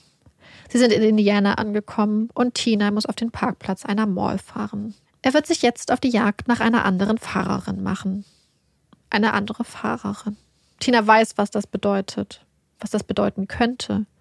Sobald er eine neue Fahrerin hat, das hatte er ihr erzählt, würde er sie freilassen. Dann wäre das alles für sie vorbei dann könnte sie endlich nach Hause. Tina soll ihn bei der Jagd begleiten. Und nur um ganz sicher zu gehen, dass sie auch auf keine dummen Gedanken kommt, gibt er Tina noch einen kleinen Hinweis. Wenn sie flüchtet oder irgendwie irgendwen auf sich aufmerksam macht, dann ist sie tot. Auf der Stelle. Tina sieht, wie er den geladenen Revolver einsteckt. Mit pochendem Herzen betritt Tina an Wilders Seite die Mall. Und dann sieht Wilder sie seine neue Fahrerin. Ein junges Mädchen, etwa so alt wie Tina. Jetzt bist du dran. Er befiehlt Tina, das Mädchen zu ihm zu bringen. Doch Tina kann nicht. Sie kann einfach nicht. Das kann sie niemandem antun. Sie zögert, versucht sich irgendeine Ausrede auszudenken. Sie ist nervös, hat Angst. Und Wilder hat eine geladene Waffe. Wenn du das nicht schaffst, dann erschieße ich dich. Mit schwerem Herzen erfüllt Tina ihre Rolle in Wilders Spiel. Es läuft ab, wie gewohnt. Wilder macht Hoffnung auf eine Modelkarriere, auf Geld, auf eine glitzernde Zukunft und das Mädchen namens Donette begleitet sie zu ihrem Auto. Dann zückt Wilder seine Waffe. Donette erkennt sofort, dass sie in Lebensgefahr schwebt, dass dieser Mann sie töten wird, sofort, wenn sie sich wehrt. Also steigt sie ein. Für die 16-Jährige beginnt nun die Hölle. Vergewaltigung, Elektroschocks, Drohung, Todesangst. Anders als versprochen hat Wilder Tina nicht freigelassen. Sie ist nicht auf dem Weg nach Hause. Ihr Martyrium ist noch nicht vorbei. Nach ein paar Tagen der gemeinsamen Hölle lotst Wilder Tina, die immer noch seine Fahrerin ist, zu einem Waldstück. Anhalten. Dann steigt er aus, öffnet die hintere Autotür und zählt Annette, die mit Schlaftabletten betäubt und gefesselt ist, aus dem Auto und in den Wald. Als sie außer Sichtweite von Tina sind, vergewaltigt er sie ein letztes Mal, und versucht dann, sie zu ersticken. Doch er hat die Rechnung nicht mit dem Überlebenswillen und der Widerstandskraft des 16-jährigen Mädchens gemacht. Dornette, die bis jetzt alles über sich ergehen lassen hat, um zu überleben, fängt an zu kämpfen. Sie setzt Walter alles entgegen, was sie hasst, bis der den Versuch, sie zu ersticken, aufgibt und stattdessen ein langes Messer hervorholt. Er sticht auf Donette ein. Einmal, zweimal, dreimal. Dann lässt er das schwer verletzte Mädchen in der Einsamkeit des Waldes zurück. Ich hasse dich. Ich hoffe, du stirbst, schreit Donette ihm hinterher. Kampfbereit bis zur letzten Sekunde. Hals-Maul-Schlampe. Ein Abschied. Sichtlich angespannt kehrt Wilder zum Auto zurück. Er befiehlt Tina nach einigen Minuten, sich auf den Beifahrersitz zu setzen und übernimmt selbst das Steuer. Nach 15 Minuten sind sie zurück an derselben verlassenen Straße. Tinas Herz pocht. Wilder steigt aus und verschwindet im Wald. Dann kehrt er zurück. Donette ist weg. Sie müssen sofort abhauen. Donette ist weg. Trotz einer Stichwunde im Hals und zwei in der Brust, obwohl sie tagelang durch die Hölle gegangen, voller Schlaftabletten und schwer verletzt war, Donette ist nicht bereit aufzugeben. Auf keinen Fall. Als Wilder weg ist, bindet sie ihre Wunden mit ihrer Kleidung ab und flüchtet dann durch den Wald, bis sie an einer Straße ankommt und einem Mechaniker, der sich auf der Suche nach einem kaputten Traktor etwas verfahren hatte, in die Arme läuft. Donette hat es geschafft. Sie ist in Sicherheit. Und die Polizei Wilder nun so dicht auf den Fersen wie nie zuvor. Mit suchendem Blick fährt Wilder die Straßen entlang, bis er endlich findet, wonach er Ausschau hält. Ein goldenes Auto mit einer jungen Frau am Steuer. Unauffällig fährt Wilder hinter dem Wagen, der auf dem Parkplatz einer Mauer schwenkt, hinterher. Als der Wagen auf einem Parkplatz zum Stehen kommt, hält Wilder direkt hinter dem Auto und befiehlt Tina, das Steuer zu übernehmen. Ohne zu zögern geht Wilder nun auf die Fahrerin des goldenen Autos, eine Frau Anfang 30, zu und drängt sie mit dem Revolver in der Hand auf die Rückbank ihres Wagens. Dann setzt er sich an das Steuer und fährt los. Tina fährt ihm hinterher. Sie fahren ein paar Minuten, bis Wilder die vollkommen verängstigte Frau aus dem goldenen Wagen führt und mit ihr verschwindet.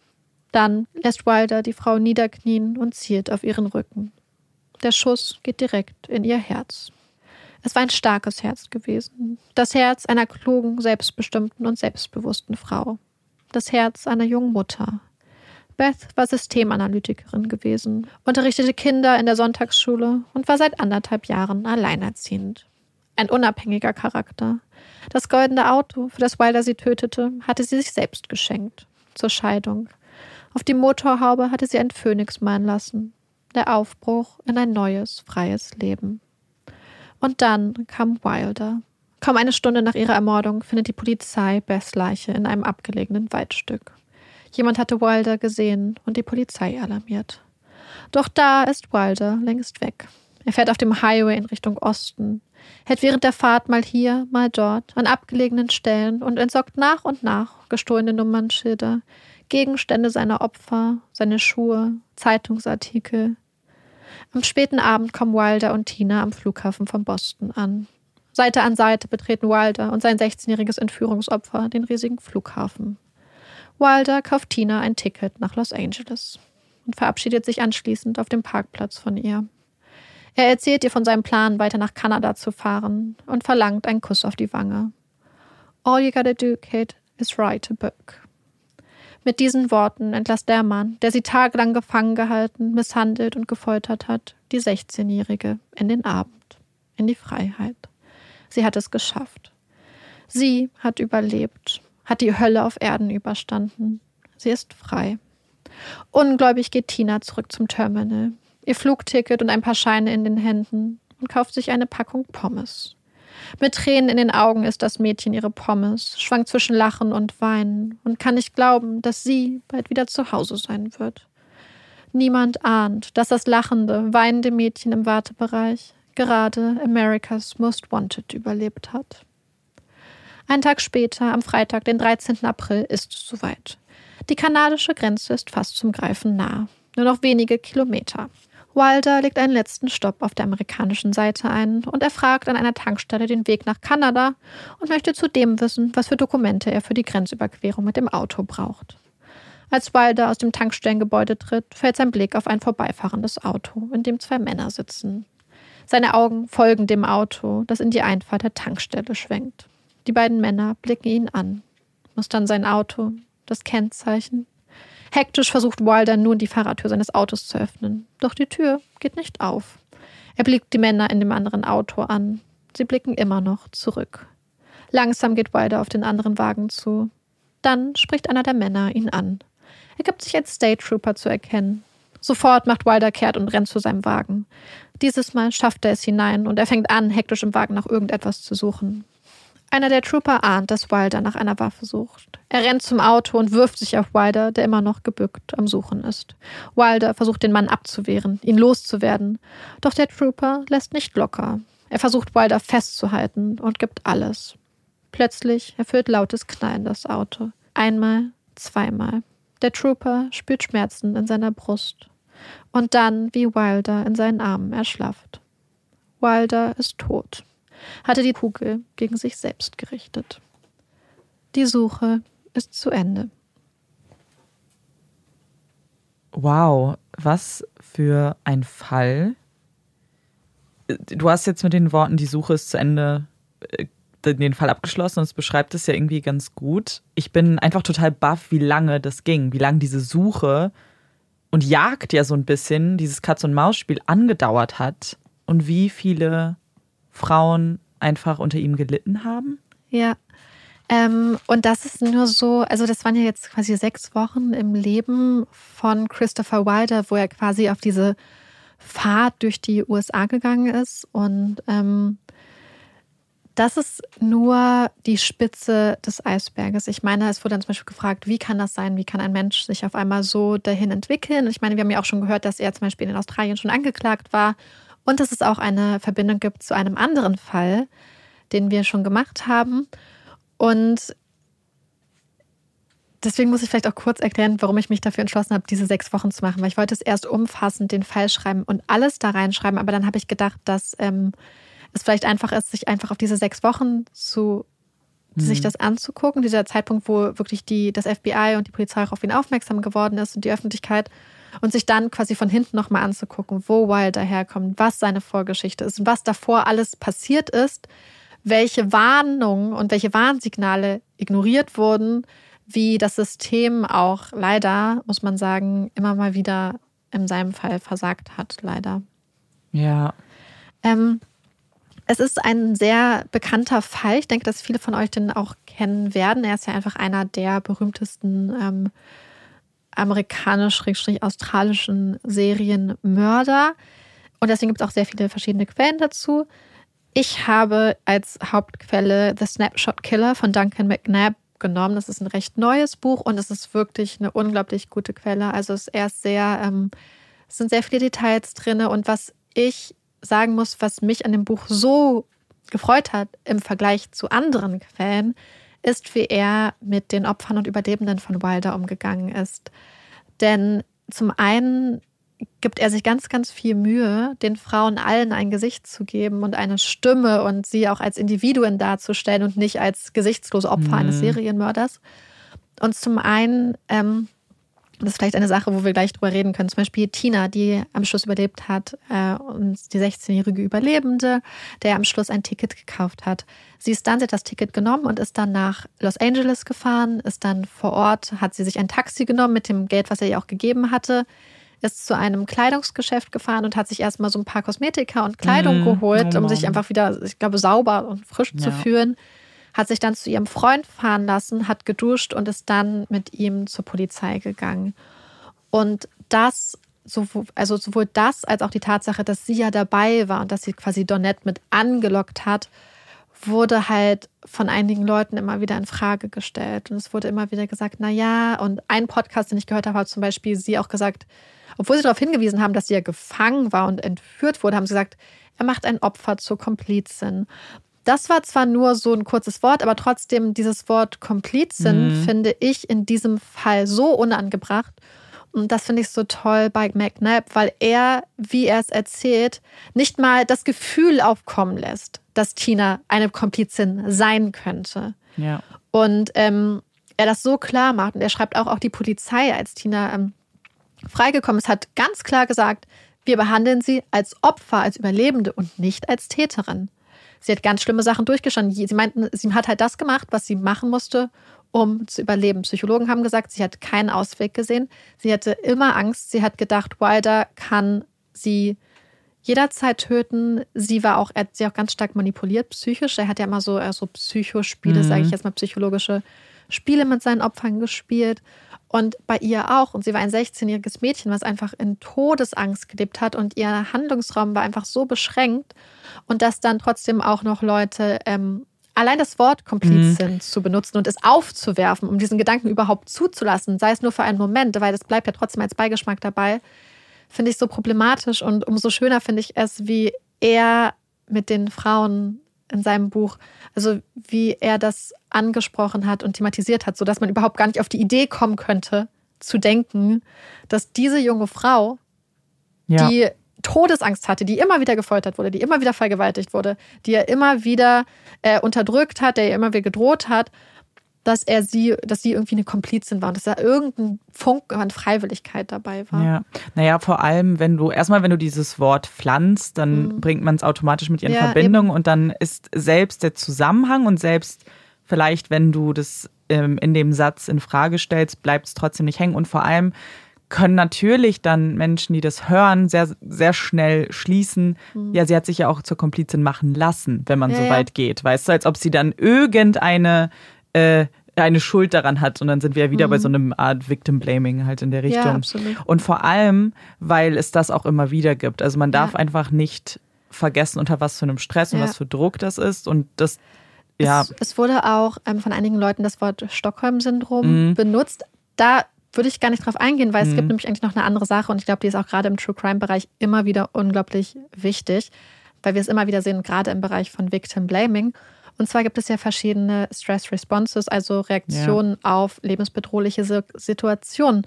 Und es gibt einmal diese bekannten, es gibt Freeze, also quasi dieses ja. Einfrieren. Es gibt Fight, also Kämpfen. Es gibt Flight, also die Flucht. Aber es gibt auch noch eine andere Variation, wie Leute auf Situationen reagieren. Und das ist, wird auch manchmal Fawn Response oder Befriend äh, quasi ja. oder Appease genannt. Das heißt, dass Menschen in solchen Situationen auch sich dafür entscheiden können, alles zu machen, um die Person quasi zu beschwichtigen. Das heißt, wenn man nicht einfach wegrennen kann oder kämpfen kann, ist eine Überlebensreaktion auch die Person quasi zum Freund zu machen und sie zu beschwichtigen. Und das sieht man hier einfach ganz stark. Und es ist halt auch super interessant, weil es einfach so eine wichtige Dimension zu dieser Fight- oder Flight-Reaktion ja. eigentlich noch dazu fügt und so viel erklärt. Naja, und vielleicht erinnert ihr euch auch noch an den Fall Gefangen. Da ist ähm, Josephina, hat ja das exakt so gemacht. Sie hat ja. über einen längeren Zeitraum sich befreundet mit ihm, hatte aber das große Endziel, dass sie ihn dann am Ende auffliegen lässt. Ja. Und sie hat auch ja jemanden, ich weiß nicht, wie man das dann, wie man das jetzt irgendwie sensibel formulieren möchte, ja. aber sie hat ja auch ein neues Opfer mit ihm zusammengesucht. Und wurde dafür auch sehr, sehr stark kritisiert und am ja. Ende ja sogar auch ähm, von, von der Öffentlichkeit verurteilt dafür. Gutes Beispiel mit Josephina. Das ist einfach so ein gutes, ähm, so eine wichtige Dimension, finde ja. ich, die man auch noch im Kopf haben muss. So, jetzt gehen wir nochmal ganz zurück an den Anfang, weil ich glaube, es ist, beziehungsweise ich hoffe, es interessiert euch auch, wo Walter herkam und was er in seinem Leben vorher so gemacht hat. Und hier, und das ist auch einer der Gründe, warum ich mich entschieden habe, es nicht in den Fall direkt mit einzubauen, denn es gibt sehr viele Mythen über Wilders Kindheit und über seine Jugend und ich wollte das nicht einfach so mhm. darstellen, sondern das direkt ansprechen, denn es hat auch was mit dem Fall zu tun, dass diese Mythen entstanden sind. Erstmal können wir vielleicht anfangen. Sein Vater war bei der amerikanischen Marine und war im Zweiten Weltkrieg dann unter anderem in Sydney, weil ich glaube, das Schiff, auf dem sie mhm. waren, musste repariert werden und dort hat er dann seine Frau kennengelernt, eine Australierin. Und dann haben sie sich kennen und lieben gelernt und ungefähr ein Jahr nach ihrer Hochzeit wurde ihr erstes Kind geboren und zwar Christopher. Es war am 13. März 1945. Und einen Monat später ist die Familie dann zurück in die USA gezogen, wo sie dann in den kommenden Jahren quasi von Navy Base zu Navy Base gezogen sind. Das ist auch eine Sache, die ähm, McNabb auch erwähnt, dass nämlich auch diese Tatsache, dass Wilder als Kind gelernt hat, immer in sich in neuen Situationen zurechtzufinden mhm. und sich an neuen Orten einzuleben, auch ganz stark wiedergespiegelt wird in dieser Flexibilität, die er hat. Dass er irgendwo hinfährt, dass er sich ständig an neue Situationen angepasst hat und gar nicht davor zurückgeschreckt ist, einfach einmal quer durch die USA zu, zu fahren. Er hatte insgesamt drei jüngere Brüder, zwei davon wurden noch in den USA geboren, einer davon später in Australien, weil Ende der 50er Jahre ist die Familie dann wieder nach Sydney zurückgezogen. Und sein Vater hat dann auch die Navy hinter sich gelassen und hat an der University of Sydney als Laborant gearbeitet. Die Nachbarn haben immer die Wilders als sehr kompetente Eltern beschrieben, wenn auch die Mutter als ein bisschen soft in Anführungsstrichen. Es wurde gesagt, dass sie ihre Kinder ein bisschen verzieht und ihnen sehr viel durchgehen lässt. Der Vater sei ja quasi ein bestimmter gewesen, würde den Ton angeben. Und jetzt gibt es auch ein paar Mythen über seine Kindheit. Denn teilweise wird es auch genauso erzählt. Mhm. Zum einen wird immer wieder erzählt, dass er bei der Geburt fast gestorben sei und dass man schon den Priester ins Krankenhaus bestellt hätte, damit er ja, das Kind quasi nochmal ja. segnet. Interessanterweise ist aber, und das ist eine Sache, ähm, weswegen unter anderem McNabb daran zweifelt, die Familie waren Baptisten mm. und keine Katholiken. Und es wäre wohl recht ungewöhnlich gewesen, dann einen katholischen Priester dazu zu ja. ziehen, um das Kind segnen zu lassen oder das überhaupt zu machen. Weswegen, und es gibt auch keine weiteren Hinweise, dass das mm. irgendwann mal passiert ist. Es ist aber eine Geschichte, die Wilder später immer wieder seinen Psychologen erzählt hat. Und ich deute es jetzt schon mal so an. Es gibt viele Hinweise darauf, dass Wilder die Version, die er auch im Zusammenspiel mit Psychologen und Psychologinnen immer wieder erzählt hat, sehr bewusst kuratiert mhm. hat und auch vielleicht immer schon Verteidigungsstrategien für eventuelle Gerichtsprozesse im Hinterkopf hatte. Wahnsinn. So wie zum Beispiel so ein frühkindliches Trauma. Er hat zum Beispiel auch erzählt, dass er eine zweite Nahtoderfahrung hatte, als er so zwei, drei Jahre alt war. Da wäre er fast ertrunken. Mhm. Auch hierfür gibt es keine Hinweise. Es gibt nichts. Ich glaube, er hat sogar behauptet, er wäre im Koma gewesen, was sich auch mit anderen Aussagen widerspricht. Als er mit einigen Psychologen geredet hat, hat er zum Beispiel gesagt, er hätte ähm, keine Krankheiten oder besonderen Ereignisse gehabt. Und erst später hat er dann angefangen, von dieser quasi Nahtoderfahrung zu erzählen. Er war eher so ein sportlicher Typ, eher weniger akademisch orientiert, was seine Eltern so ein bisschen darauf geschoben haben, dass er ja im jungen Alter von den USA nach Australien gewechselt hat und mit dem Schulsystem in Australien angeblich nicht mhm. ganz so klar kam.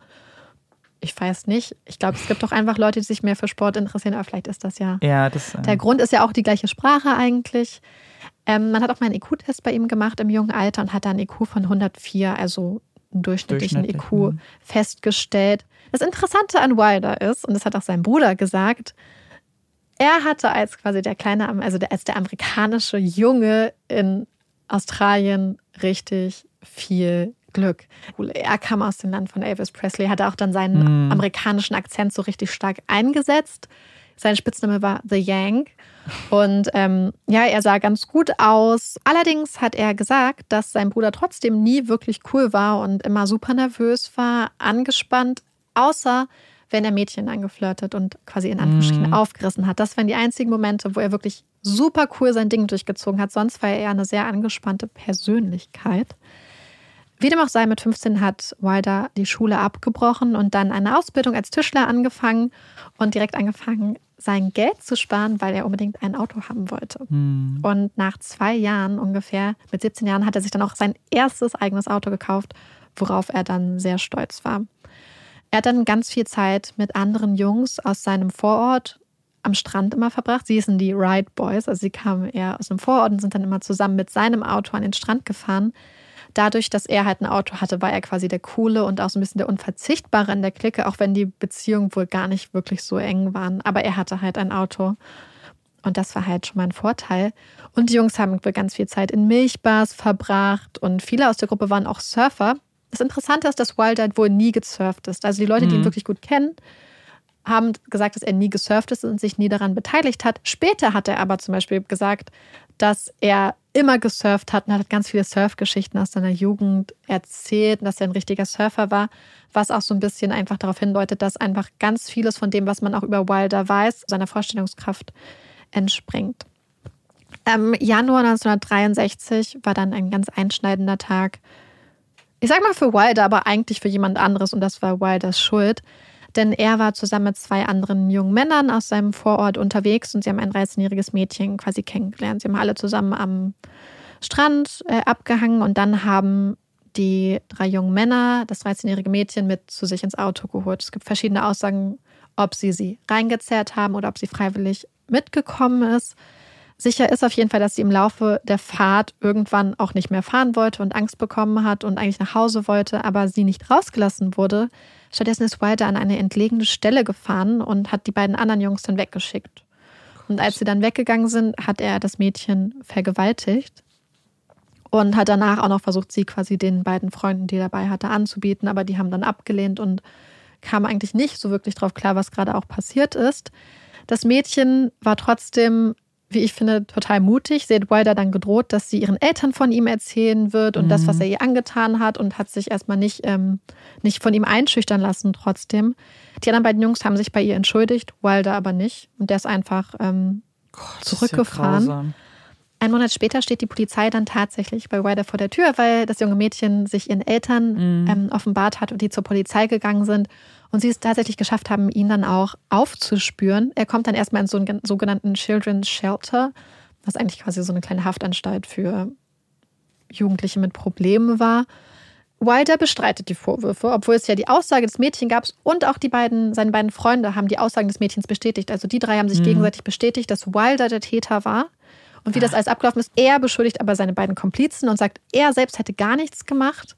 Vor Gericht wird dann auch das Opfer vernommen und auch eine Freundin von ihr. Und wie man sich vorstellen kann, zu der Zeit damals war das alles auch sehr, ähm, sehr rau, sehr ruppig, also ohne irgendwie Rücksicht zu nehmen auf oh die Gott, psychologische die Wohlbefinden des Opfers. Wilder hat dann quasi auch gesagt, es wäre keine Vergewaltigung gewesen. Er hat dann auf Carnal Knowledge geplädet. Also Carnal Knowledge ist so, man ist das ein bisschen schwer aufs Deutsche mhm. zu übersetzen. Das heißt quasi so fleischliches Wissen. Das heißt eigentlich quasi Geschlechtsverkehr dann mit einer wahrscheinlich zu jungen Person. Sein Vater ist vor Gericht auch erschienen und hat ganz stark darauf seinen Hintergrund im Militär gebaut, hat sich so als ganz anständige christliche Familie präsentiert, hat gesagt, dass Wilder ein ganz, ganz junger, anständiger Mann ist, der jetzt halt meinen Fehler begangen hat, der seine mhm. Lektionen gelernt hat, der das ganz doll bereuen würde, der, äh, mit dem sie niemals Probleme hätten und der seine Mutter auch finanziell unterstützt mit dem, was er in der Ausbildung verdient und er sei ganz gewissenhaft. Und das Interessante ist, obwohl das Opfer und die beiden anderen jungen Männer eindeutig gesagt haben, dass Wilder der Täter war, dass er das Amt geführt hat. Glaubt das Gericht mehr oder weniger diesem Eindruck, den der Vater vermittelt, weil er ein anständiger Familienmann ist, er hat einen Job. Die beiden Freunde von ihm kommen halt aus weniger angesehenen Familien, aus eher problematischen Familienverhältnissen. Und deswegen ähm, glauben sie tatsächlich, was der Vater erzählt. Und das Interessante ist, Wilder wird zu zwölf Monaten auf Bewährung unter der Auflage, dass er sich gut verhält verurteilt. Gleichzeitig wird ihm gesagt, dass er nochmal so eine Aufklärung im sexuellen Sinne haben muss. Aber das ist es dann auch. Man hat ihn auch psychologisch untersucht und der Psychologe hat gesagt, ach, das ist ganz normaler Junge. Mit ihm, es gibt kein Problem. Er hat keine psychischen Besonderheiten, keine Auffälligkeiten, keine Störungen. Der hat jetzt einfach mal seine Lektion gelernt und ähm, wie gesagt, das Gericht glaubt dem Psychologen, glaubt dem Vater, ignoriert damit aber komplett die Aussagen seiner Komplizen, ich sage jetzt mal Komplizen ja. seiner Freunde und des Mädchens. Die beiden Komplizen werden nämlich tatsächlich zu je ungefähr 18 Monaten ähm, Freiheitsstrafe auf Bewährung verurteilt. Also nochmal ein halbes Jahr Sie länger. Sie haben mehr als, bekommen als ja. er. Und ähm, das zeigt ja einfach mal nur wieder, ja. Für dass es sich halt eigentlich hier nicht faktenorientiert ist oder so, sondern einfach danach, ja, er ist, das sehen wir so oft, er ist ein mhm. Junge aus einer guten Familie, dem wollen wir doch nicht die Zukunft verbauen. Er hat jetzt seine Lektion gelernt. Dass die Lektion gelernt darin bestand, dass er ein Mädchen vergewaltigt hat, mhm. ja. Frauen können nicht die Lektionen von Männern sein. Nee. Das ist so, Und so schlimm.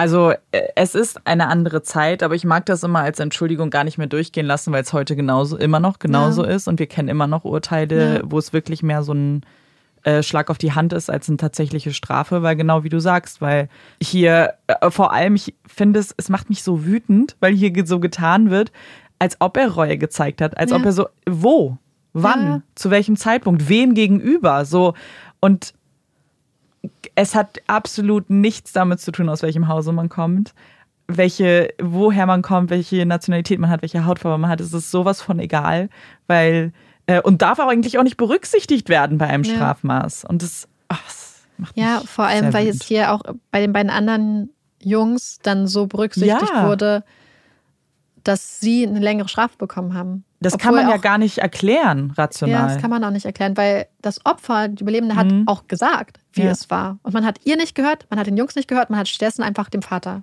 Ja, eben. Wie Bei den anderen absurd. hatten halt keine Eltern, die für sie im Gericht ja. erschienen sind. Das Interessante ist hier, hier kommt jetzt nämlich noch ein nächster Punkt dazu, der auch immer wieder erzählt wird. Wilder hat mir später mal erzählt, dass er im Rahmen von dieser Verurteilung zu Elektroschocktherapie verurteilt Oh. wurde, beziehungsweise dass es angeordnet wurde und er sich keiner Elektroschocktherapie unterziehen müsste. Es gibt keinerlei Hinweise, es gibt keine Indizien und keine Beweise, dass das angeordnet Mhm. wurde. Es wurde nirgendwo erwähnt.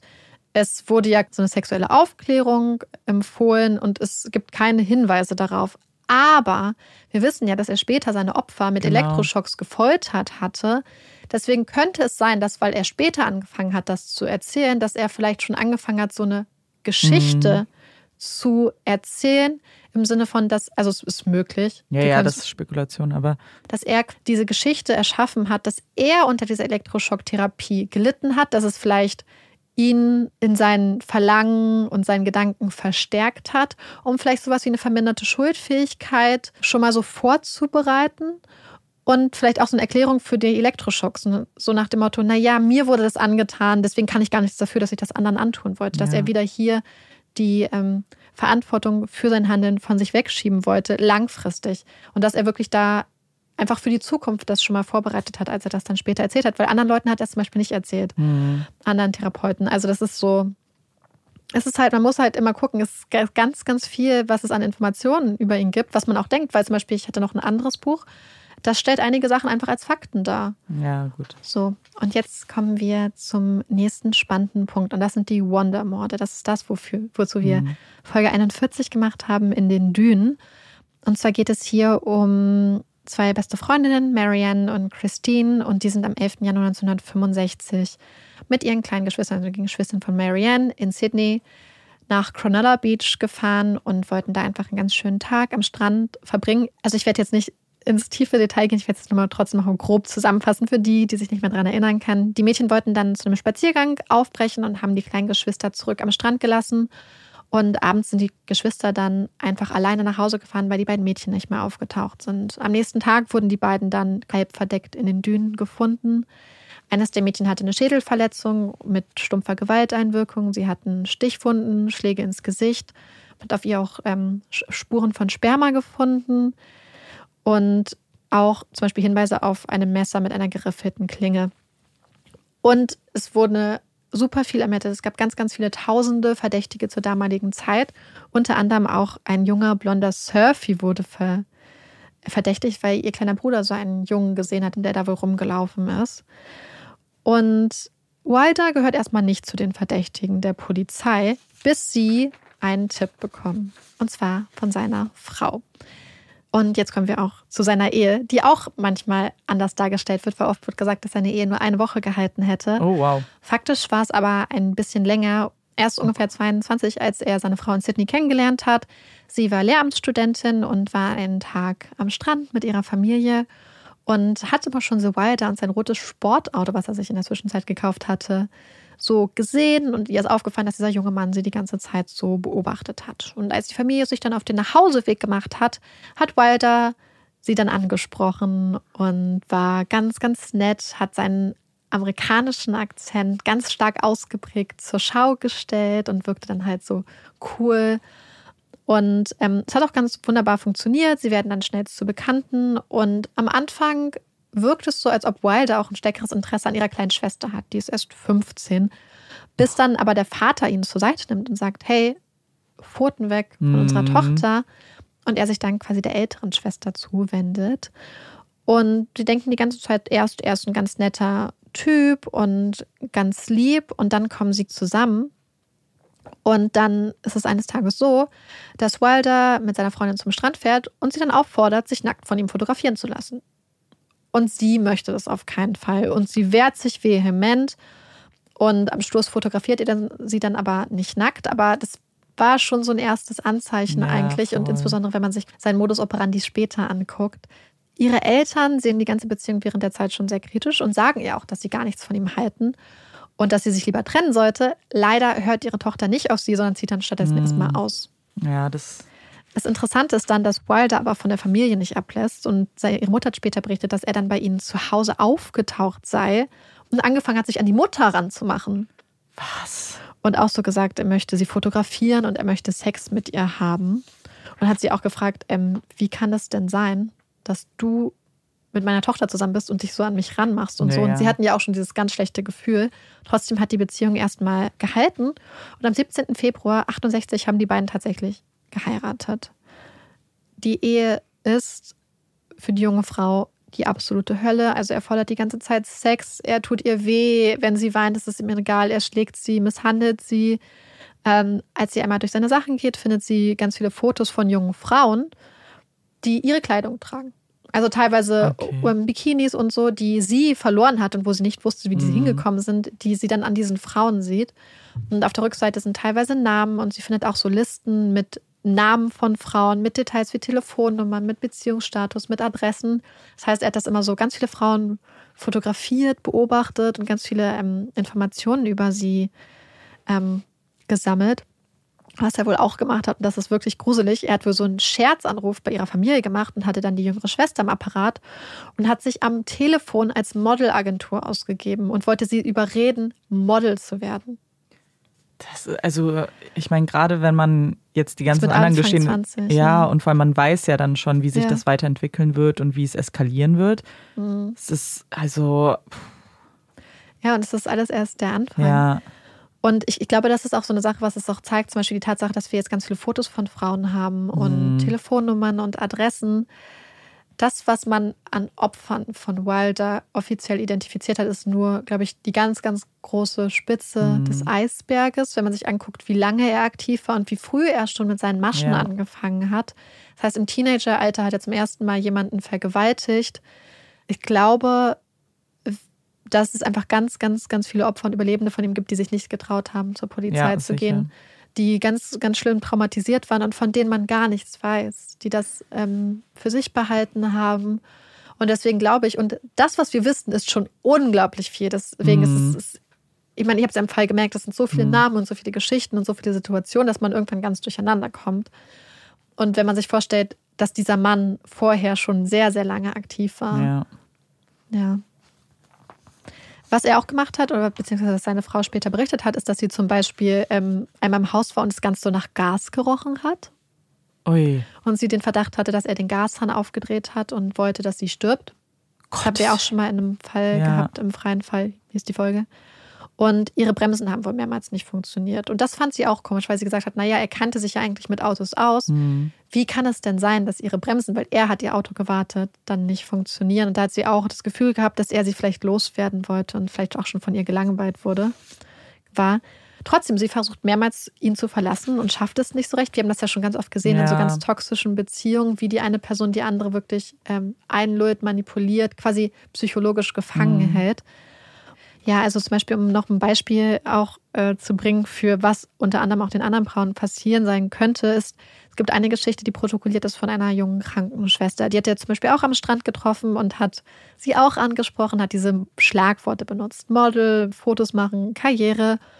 Und im Laufe der Zeit, also es ging dann auch über einen längeren Zeitraum, hat er sie dann zum Beispiel zu Nacktfotos gedrängt und hat danach sie auch noch aufgefordert, ihm ihre Adresse zu geben. Das Mhm. macht er ganz oft. Er lässt sich von Opfern ihre Adresse zu geben, sodass sie dann wissen, oh mein Gott, dieser Typ weiß, wo ich wohne, Ja. kann mich jederzeit ähm, kontaktieren, kann jederzeit bei mir vor der Haustür stehen, was natürlich auch Opfer unter Druck setzt und sie, ähm, das ist einfach eine Drohung, Mhm. finde ich, ist eine Ja, ja, implizite klar. Drohung, wenn man sich die Adresse von jemandem geben lässt. Und er belästigt sie dann auch in den nächsten Wochen, ruft auch immer wieder an und so. Und irgendwann macht er ihr ein Angebot und er sagt ihr, wenn du mir ein paar Frauen für Fotos köderst, dann zerstöre ich die Nacktbilder, die ich von dir habe. Sie kommt der Aufforderung auch nach, aber spinnt dann später raus, dass Wilder sie nicht in Ruhe lässt. Er hat die Bilder nicht zerstört Ja. und ähm, trifft sich dann auch wieder mit ihr, vergewaltigt sie und irgendwann vertraut sich die junge Frau zum Glück ihrer Mutter an und ihre Mutter und sie gehen dann zur Polizei. Die junge Frau macht auch eine Aussage.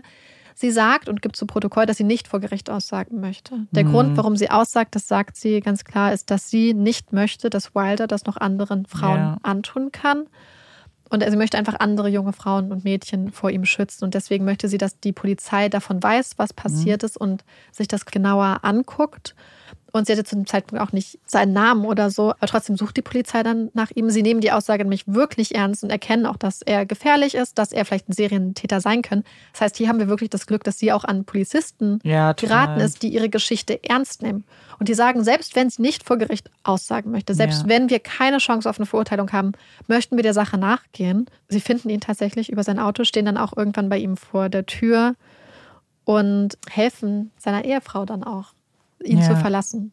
Also sie bringen die Ehefrau dann zurück zu ihren Eltern und helfen ihr dann schließlich diesen Kreislauf zu durchbrechen und dass sie es dann wirklich schafft, sich von Wilder zu trennen. Als Wilder mit den Vorwürfen der Vergewaltigung konfrontiert wird, macht er das Übliche. Er behauptet, der Sex wäre einvernehmlich gewesen. Trotzdem legen die ähm, Polizisten eine Akte an, nehmen die Aussagen auf, unter anderem auch mit der, mit, mit dem Gedanken im Hinterkopf, dass wenn sich seine Frau von ihm trennen möchte, und es waren ja die 60er Jahre, das heißt, damals gab es noch nicht so dieses Zerrüttungsprinzip in der Scheidung, beziehungsweise in Australien nicht, sondern man musste immer einen Fehler bei der anderen Person finden, Ja. um einen Scheidungsgrund zu haben. Also ein bisschen nach diesem Schuldprinzip funktioniert hat. Und sie haben gesagt, naja, wenn sich seine Ehefrau von ihm scheiden lassen will, haben wir hier in der Polizeiakte festgehalten, Mhm. dass er eine andere Frau wahrscheinlich vergewaltigt hat Ja. und dass er auch auf jeden Fall, selbst wenn es dann nur als Fremdgehen gewertet wird, Oh Gott, dass er das ja. zugegeben hat. Und das Interessante ist, dass sie dann anfangen, mit seiner Frau zu reden, mit ihrer Schwester, mit ihrer Mutter. Und in dem Zuge nennen sie dann Wilder als Verdächtigen in den Wonder-Morden. Mm.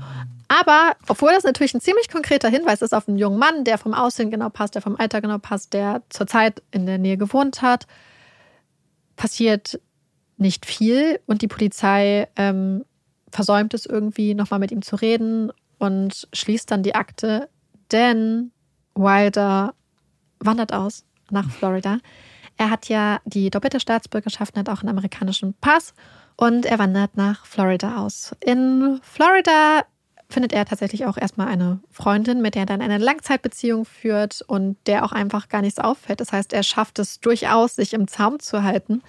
Sie ist Hundezüchterin übrigens, weswegen er später dann auch verschiedene Hunde hatte, weil das war so eine Leidenschaft, die sie Ja. geteilt haben. Und in Florida fängt er an, sich so ein Image als erfolgreicher Lebemann und erfolgreicher Geschäftsmann aufzubauen. Teure Kleidung, teure Autos, teurer Schmuck, ähm, viel mehr Schein auch als Sein. Also er projiziert sehr viel mehr Reichtum und Ansehen nach außen, hat zum Beispiel Fake-Diamanten. Auch die Firma ist nicht so erfolgreich, beziehungsweise sein Geschäftspartner hat zum Beispiel später gesagt, dass er den Großteil der Arbeit gemacht hat und Wilder so mitgeschliffen hätte. Wobei ich mich dann auch frage, warum er dann so lange mit ihm zusammengearbeitet Ja, hatte. Vielleicht war das auch der Versuch, sich davon zu distanzieren. Wir wissen es nicht. Auf jeden Fall ist er in einer Beziehung und trotzdem hat er Affären und hat Fotos von diversen Frauen. Unter anderem kommt es zu folgendem Übergriff wieder. Und zwar geht es diesmal um eine 16-Jährige und Wilder sagt ihr, dass er ihre Eltern kennt durch die Baufirma, für die er arbeitet. Er hatte das wohl, er hatte es wohl im Rahmen seiner Arbeit an ihrem Haus oder so dieses Mädchen gesehen und sie dann gestalkt und observiert. Und ihr gegenüber ist er auch total gewalttätig, droht sie, ist ganz dominant, dominiert sie. Und danach ist er auf einmal total freundlich und tut so, als ob das alles einvernehmlich gewesen wäre. Also es ist wieder dieser typische Switch. Mhm. Also er switcht immer von und wechselt immer von so einer ganz freundlichen Fassade und so einer ganz kontrollierten Fassade zu Momenten, wo er wirklich dann die Frauen dominiert und ähm, misshandelt, missbraucht. Und trotzdem traut sich das Mädchen, sich ihren Eltern anzuvertrauen. Und eigentlich haben sie zunächst keine Hinweise, wie es sein könnte und finden Wilder dann tatsächlich über die Baufirma. Ach so. Weil er hatte ja gesagt, Ja, ja. ich kenne deine Eltern über die Baufirma, das hat das Mädchen erzählt. Und dann gehen sie zu der Firma, also sie fährt ja gleich mit ihrem Vater hin und mit einem Detective oder so. Und sie sind da und das Mädchen sagt, das ist der Typ. Und das Interessante ist, dass Wilder wieder versucht, es so zu drehen, als wäre der Sex einvernehmlich gewesen. Und jetzt wird es super interessant. Denn im Zuge der Ermittlung ordnet die, ich meine, dass die Staatsanwaltschaft war, eine ähm, psychologische Untersuchung von Wilder an.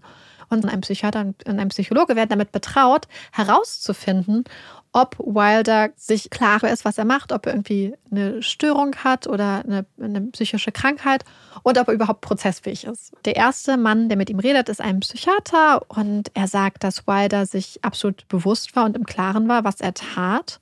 Sowohl in Bezug auf die Tat als auch in Bezug auf seine Motive, dass er sich dessen absolut bewusst war.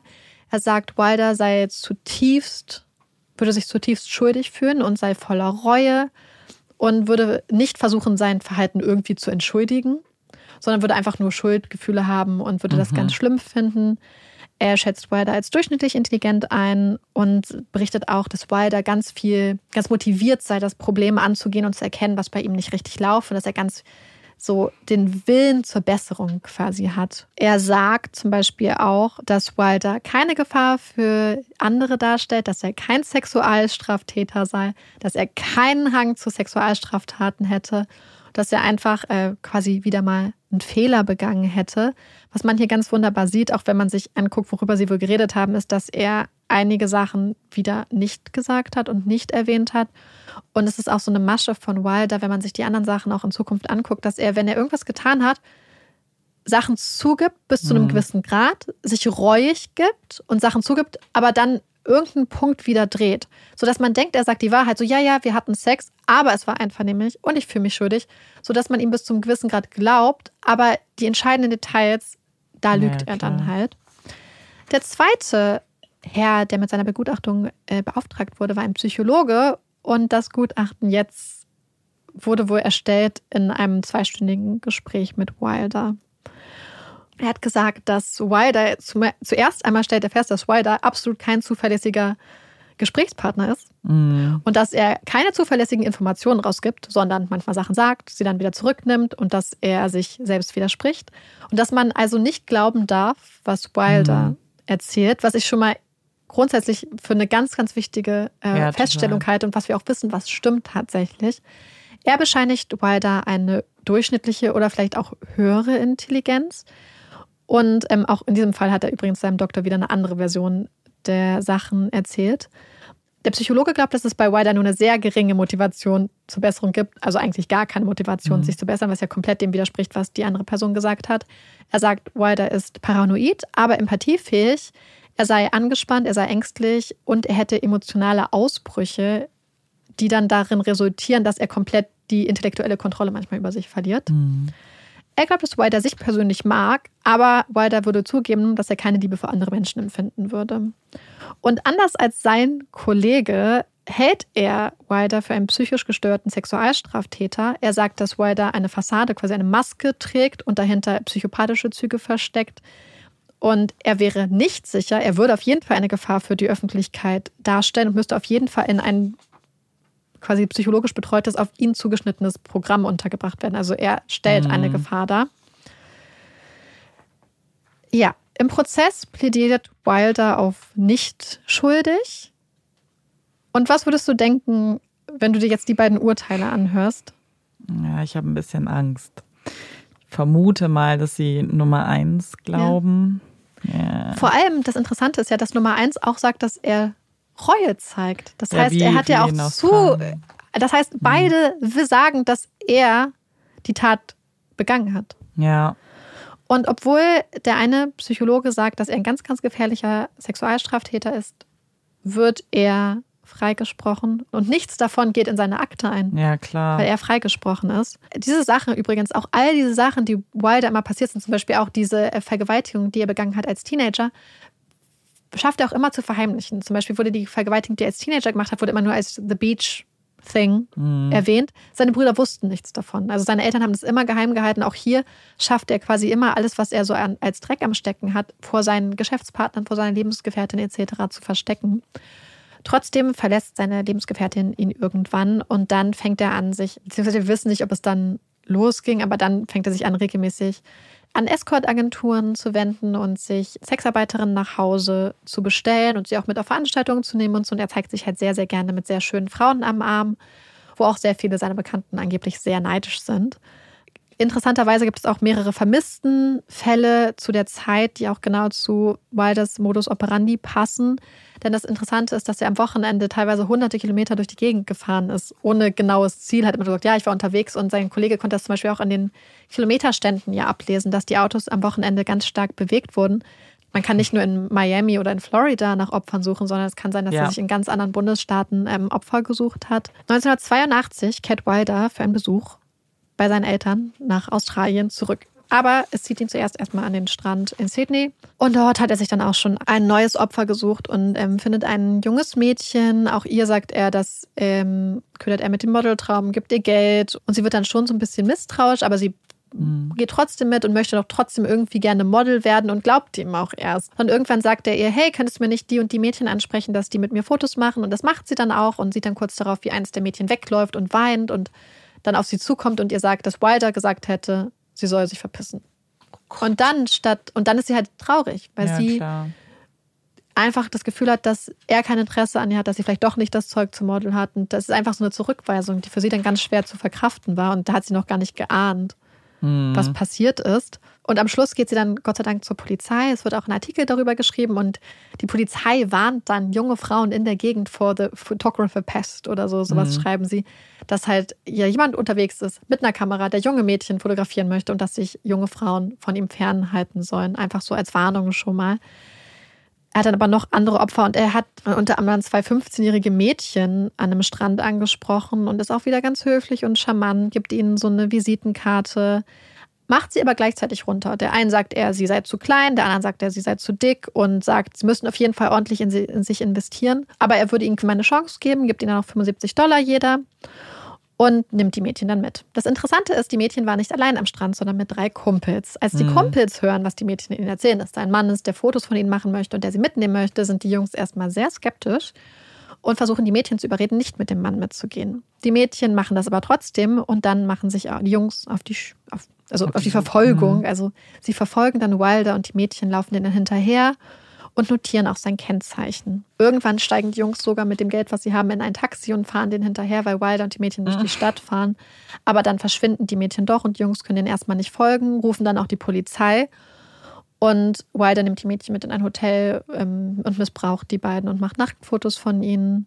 Und als die Mädchen dann rauskommen, laufen sie ihren Jungs zufällig wieder über den Weg. Ja. Und die Jungs fragen sie, hey, ist alles okay? Hat der Mann euch irgendwas angetan? Die Mädchen streiten das erst ab, aber vertrauen sich den Jungs dann doch an. Und dann nehmen die Jungs sie mit ins Auto, fahren sie nach Hause und sagen denen auch schon, dass sie auch schon die Polizei alarmiert hatten, weil sie Angst hatten um die Mädchen, ja. als die Mädchen verschwunden waren. Und dann haben die Jungs schon die Polizei gerufen, was ich einfach ja, Wahnsinn. Also ich, ich, fand das so mhm. toll, dass die, dass sie gar nicht den Mädchen sagen, so, du bleibst jetzt hier oder wir bestimmen das jetzt, aber sie sind hinterhergegangen und haben versucht, auf die Mädchen aufzupassen. Das fand ja. ich irgendwie ganz, ganz sympathisch. Und als der Fall dann bei der Polizei angezeigt wird, ist es tatsächlich das von den Jungs notierte Kennzeichen, was mhm. dazu führt, dass sie Wilder dann ähm, finden und als Täter identifizieren können und auch die Aussagen der Jungs, die helfen und der Mädchen. Und Wilder kommt in Untersuchungshaft und verpasst seinen Rückflug in die USA. Am 3. Januar 1983 steht er dann vor Gericht, also es ist ungefähr ein Jahr jetzt, bevor die ganzen anderen Sachen passieren, und plädiert auf. Nicht schuldig. Nicht schuldig, genau. Wieder ist, dass sein Vater denn vor Gericht erscheint und zugunsten seines Sohnes aussagt und auch sagt, naja, also als, insbesondere als es um die Kaution geht, weil die Frage ist, kommt er in Untersuchungshaft ja, oder? oder? lassen wir ihn auf Kaution frei? Und normalerweise würde man sagen, bei einer Person, die ihren Lebensmittelschwerpunkt in den USA hatte und nicht mhm. in Australien, schwierig. Ja. Aber sein Vater der zusammen auch mit einem Onkel die 400.000 australische Dollar für die Kaution aufbringt, sagt, dass sein Sohn ganz gut vernetzt wäre und viele Geschäftspartner hätte und dass er auf jeden Fall nicht fliehen würde. Und das Gericht glaubt dem Vater, Natürlich. weil er ist ja. Also ich glaube, ihm kam immer zugute, dass er bei der Marine gewesen mhm. ist. War so ein ganz ähm, ja klar, der hat eine Glaubwürdigkeit. Ein korrekter Typ. Mhm. Und Wilder kann dann wieder zurück in die USA. Das ist dann auch übrigens die Zeit, wo er Beth Canyon, also quasi mhm. sein zweites Opfer von denen, von denen ich erzählt ja. habe, kennengelernt hat. Gleichzeitig verschwinden auch andere Modelle, also Models spurlos, wo es auch ganz viele Hinweise gibt, dass Wilder vielleicht dahinter stecken könnten. Die Geschichten, die sie erzählt haben und die Umstände ihres Verschwindens passiert dann auch mehrmals. Also da gibt es wirklich noch andere Fälle, wo es sehr wahrscheinlich ist, dass Wilder dahinter steckt. Es gibt dann noch einen Fall und der ist auch wirklich richtig schlimm. Ich glaube, ich meine, dass ich den, ich bin mir sicher, ob ich den damals auch erwähnt mhm. habe, denn Wilder hat auch einmal zwei kleine Schwestern entführt.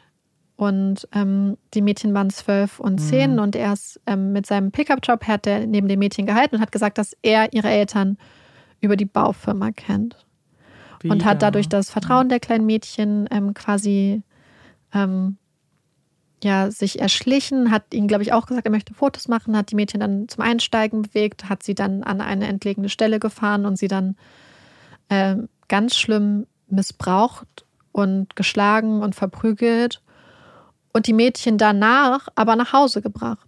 Das, das Interessante ist, dass die Mädchen damals auch schon gesagt haben, als sie den Täter beschrieben haben, dass der Täter eine Narbe am Knöchel hat. Mhm. Was halt unter anderem schon auf Wilder ähm, gedeutet hat. Aber einer seiner Freunde tatsächlich war bei der Polizei und als er später herausgefunden hat, dass Wilder so eine Art Doppelleben geführt hat, Ja. hat er sich den Fall nochmal angeguckt und ist dann auch mit einem Foto von Wilder zu den Kindern nochmal hin und die Kinder haben ihn dann auch eindeutig identifiziert. Und ähm, ja, die größere Schwester hat wohl gesagt, dass er eher an ihr interessiert war und ihre Mhm. kleine Schwester mehr oder weniger ignoriert hatte, aber trotzdem hat Naja, also das ist ja- einfach so schlimm. Ja, unglaublich. Ja, und ich finde, das ist auch so eine Sache, die man auch gerade bei den Wonder-Morden sehen muss, weil das ist mir dann auch klar geworden.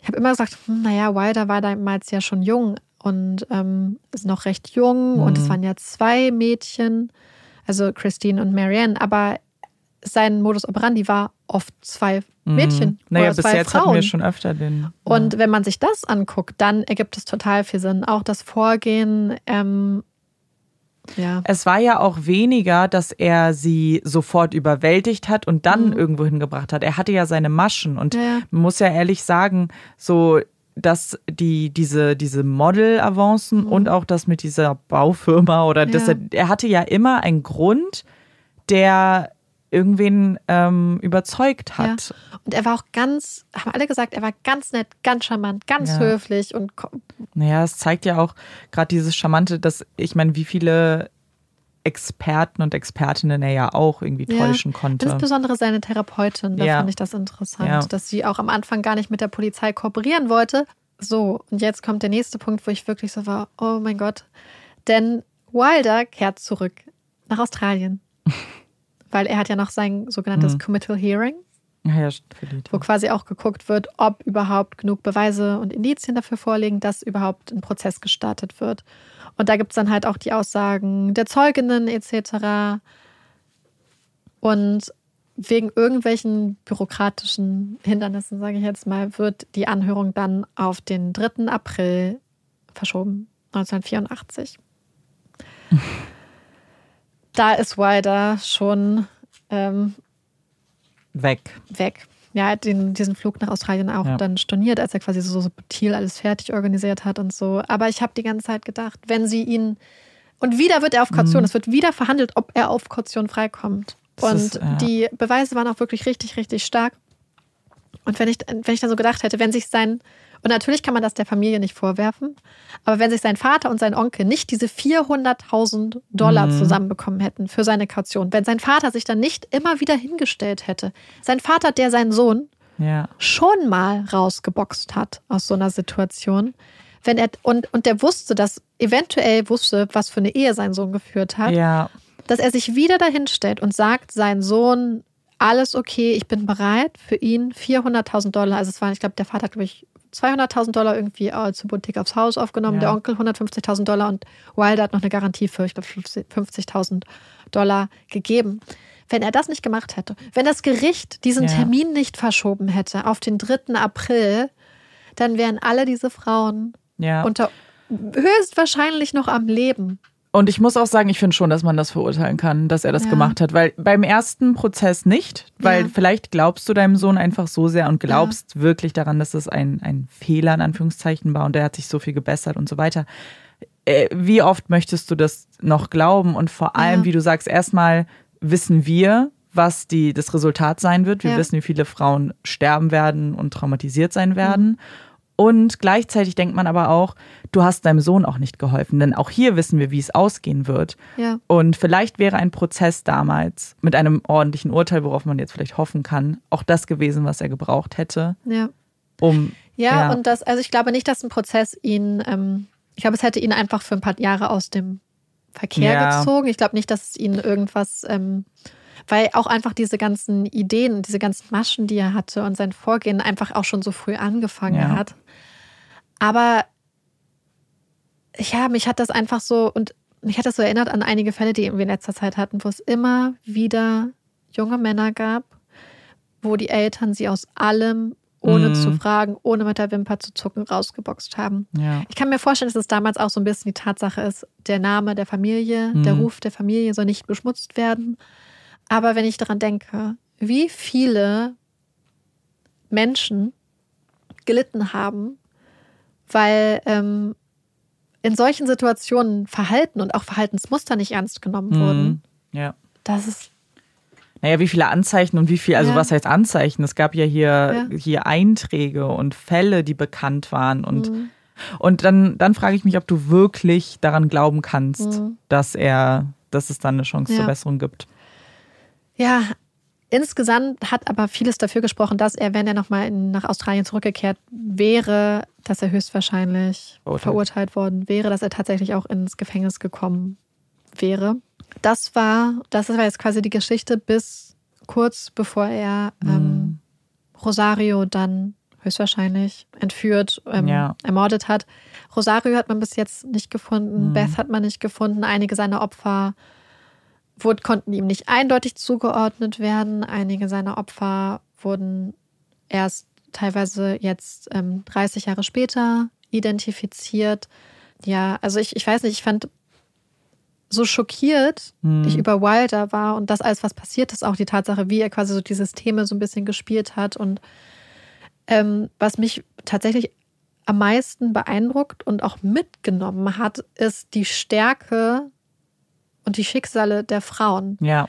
Weil als ich auch gelesen habe, wie, wie Linda gekämpft hat und wie sie vorgegangen ist, und man kann sich am Internet auch ähm, Interviews mit ihr anschauen, das ist eine unglaublich beeindruckend starke Frau, Ja, die auch total. so toll irgendwie darüber redet, in dem Sinne, dass sie einfach so, ich weiß nicht, mich hat das so berührt, so richtig krass. Ja. Und auch wie Donette, dass sie dann in dem Wald ist und dann sagt so, okay, jetzt kämpfe ich. Und dass sie ihm noch hinterher ruft, so, ich hasse dich, ich, ich hoffe, du stirbst. Und dann, sie war halt ähm, bei den äh, Pfadfindern.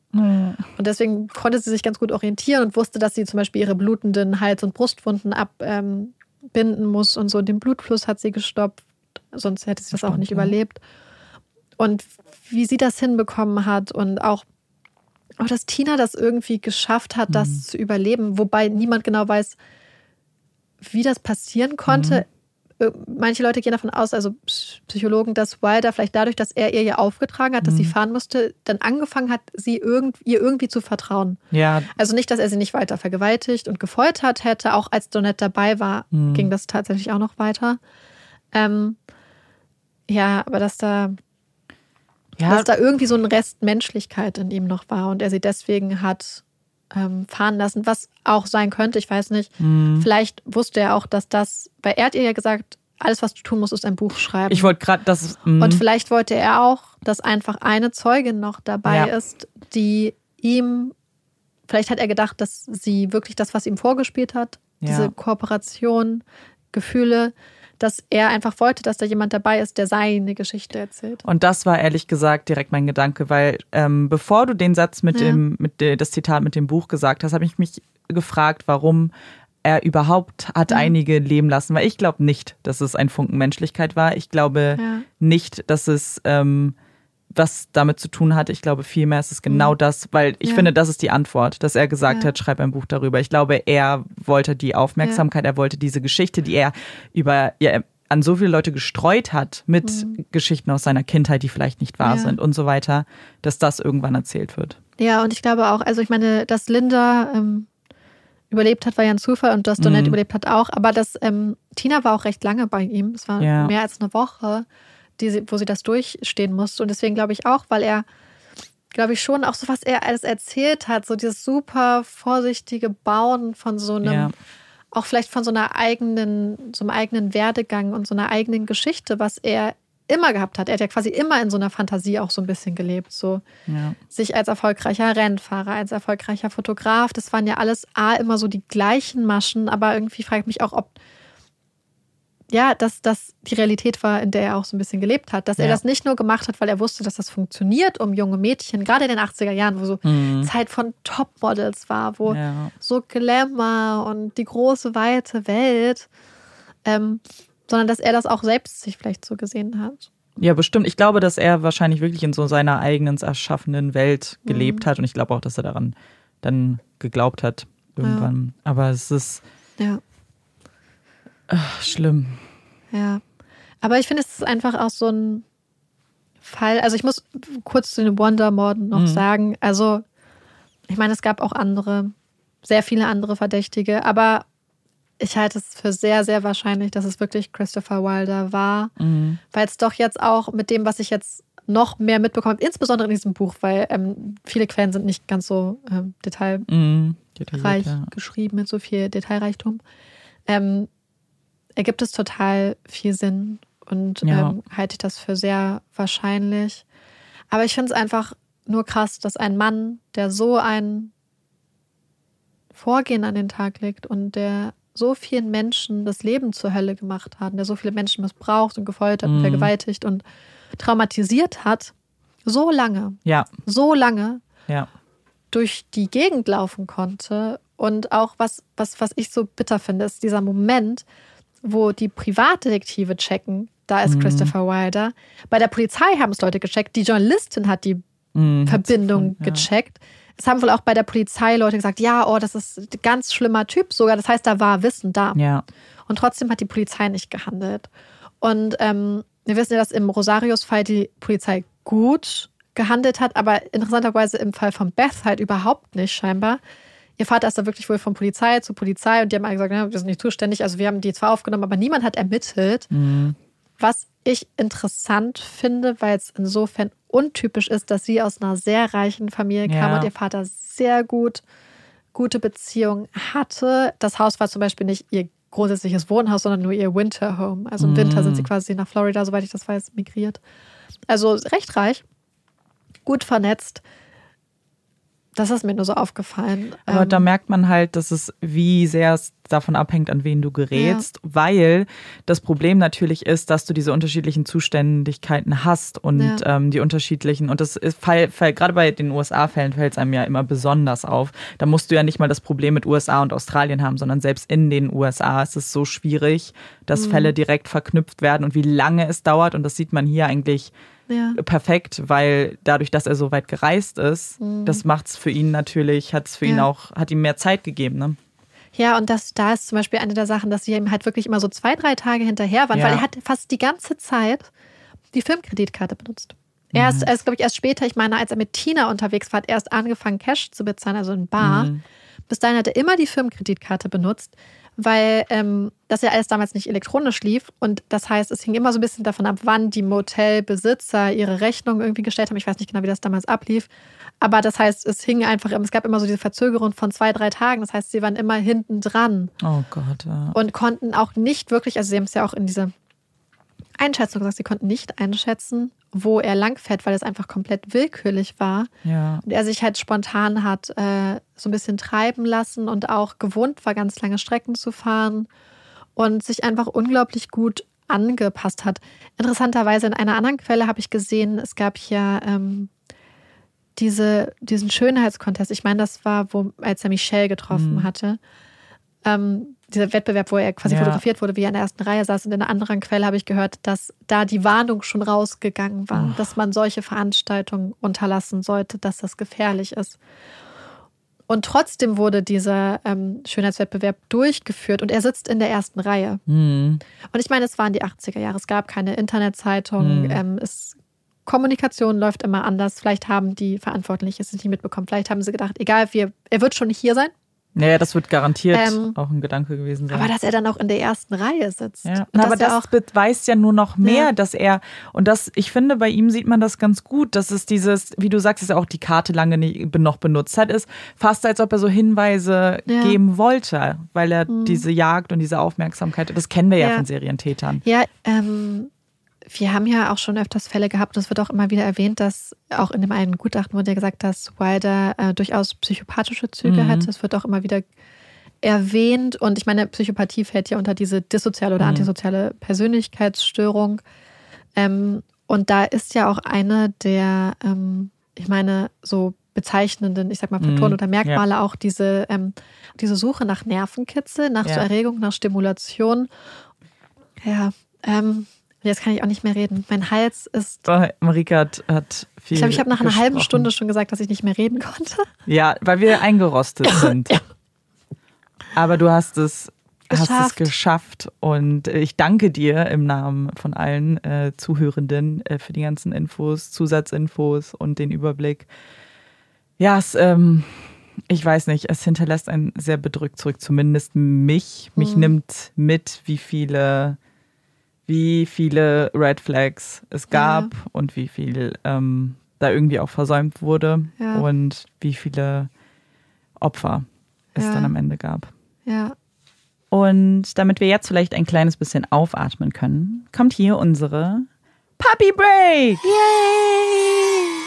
Es ist eine ganz kurze Puppy Break. Ähm, und wir haben ja schon mal in vergangenen Folgen darüber gesprochen, dass es Hunde gibt, die gerne Fernsehen. Zu denen gehört äh, Olaf nicht. Und wir haben ja auch schon darüber gesprochen, dass es Musik für Hunde gibt. Und jetzt habe ich noch eine Möglichkeit des Entertainments für Hunde bekommen.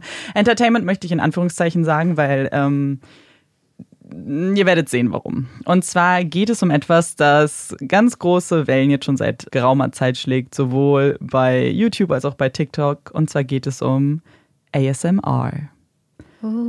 Ein, und es geht mir jetzt wirklich hier mehr um dieses Genre von Videos. Ähm, und wer das vielleicht gar nicht kennt oder wem das jetzt gar nicht sagt, ASMR steht für Autonomous Sensory Meridian Response.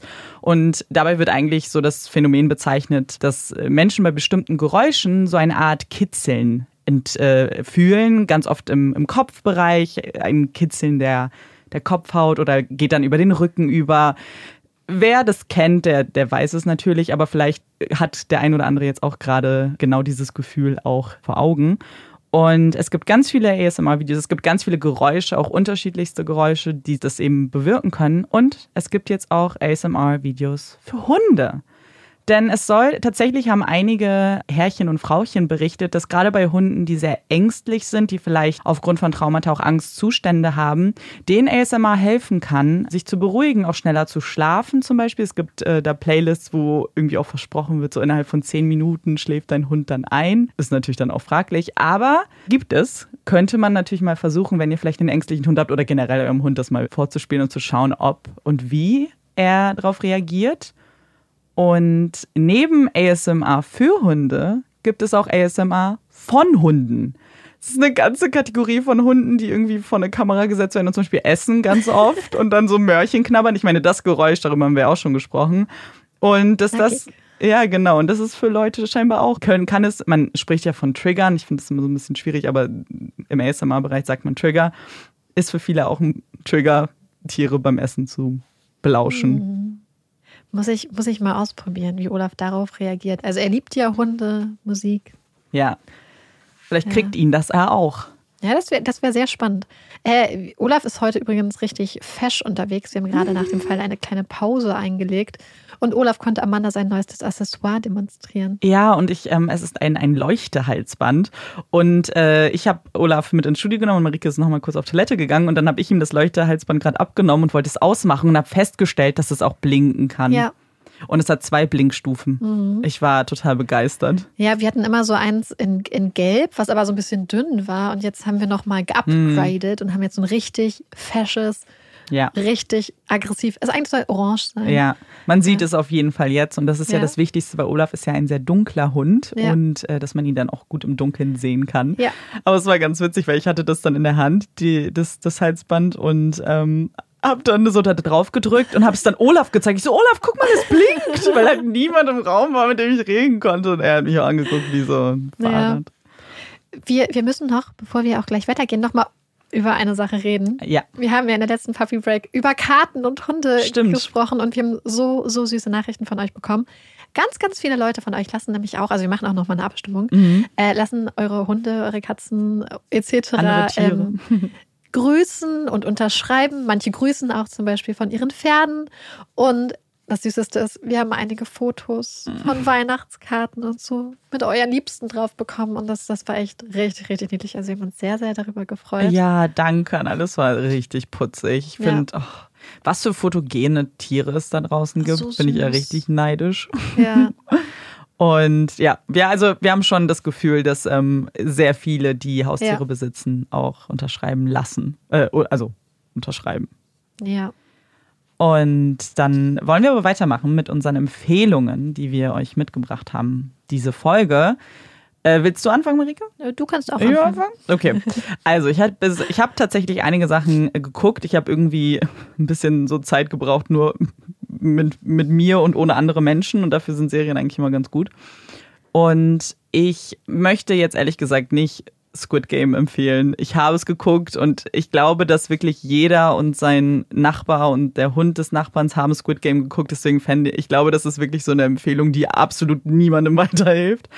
Aber äh, ich fand es sehr, sehr gut übrigens. Also äh, wenn ihr es nicht geguckt habt, wenn ihr zu den wenigen gehört, dann äh, kann ich es euch dennoch sehr empfehlen. Aber ich möchte euch eine andere Serie empfehlen, die euch vielleicht gefallen würde, wenn ihr Squid Game mochtet. Und zwar geht es um Alice in Borderland. Ist 2020, also letztes Jahr rausgekommen bei Netflix und basiert auf einem Manga und ist äh, spielt in Japan Äh, großartige Serie. Sie hatte schon so einen kleinen Hype, als sie rausgekommen ist. Ähm, deswegen vermute ich, dass sie wahrscheinlich auch viele schon gesehen haben. Wenn ihr sie aber nicht gesehen habt, dann ist es eine ganz, ganz, ganz dicke Empfehlung. Und da geht es auch um tödliche Spiele, deswegen da der direkte Bezug zu Squid Game, aber Spiele, die in einer Art Parallelwelt stattfinden, in Borderland. Und die Spiele sind und die und ja, es sind schon Spiele sind super gut gemacht, die Charaktere sind sehr, sehr liebenswürdig und das ganze Konzept, die ganze Welt, die da erschaffen wird. Ich finde es eigentlich ganz spannend, dass es eben eine ganze Welt ist, weniger als, als wirklich ein gesplan äh, geplantes Spiel,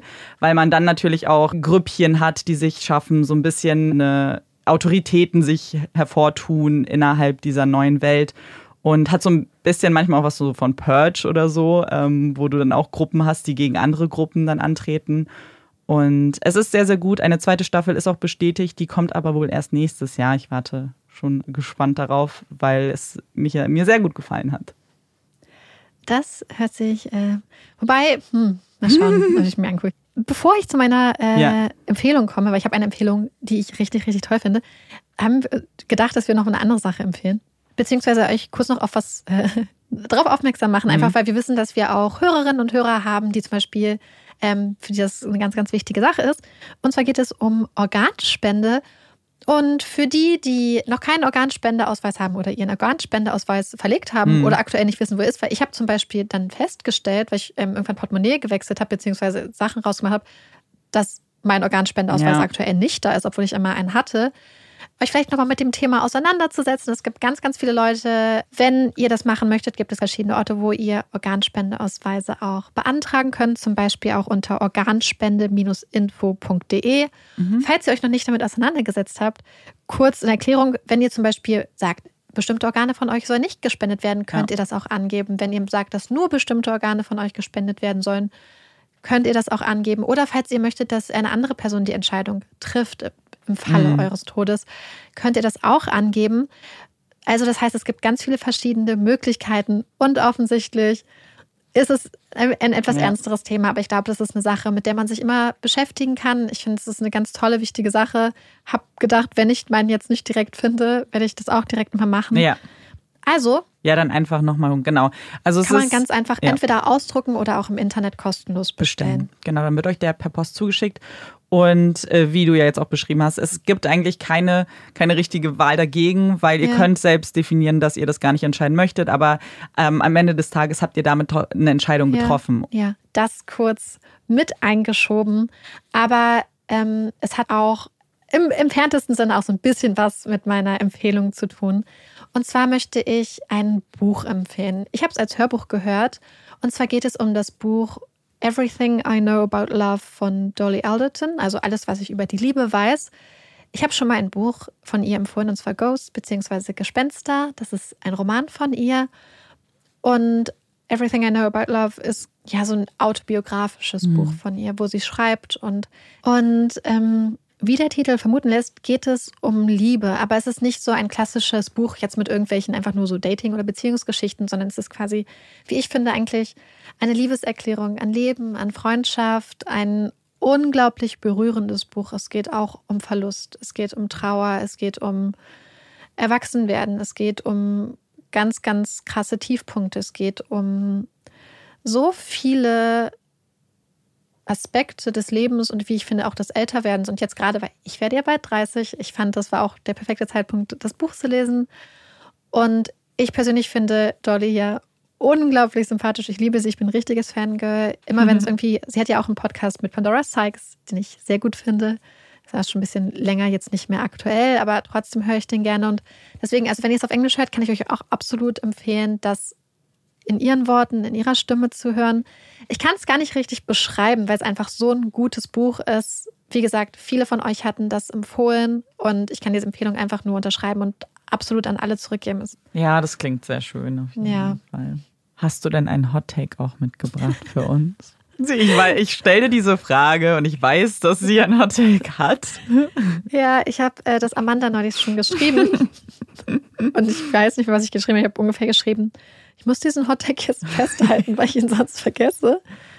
Naja, es passiert uns einfach so oft, Immer. dass wir Ja. dann, äh, wir haben was und dann haben wir es vergessen und dann sitzen wir hier und haben dann so, ja, so, wie, keinen einzigen. Ja, und, und also Ja.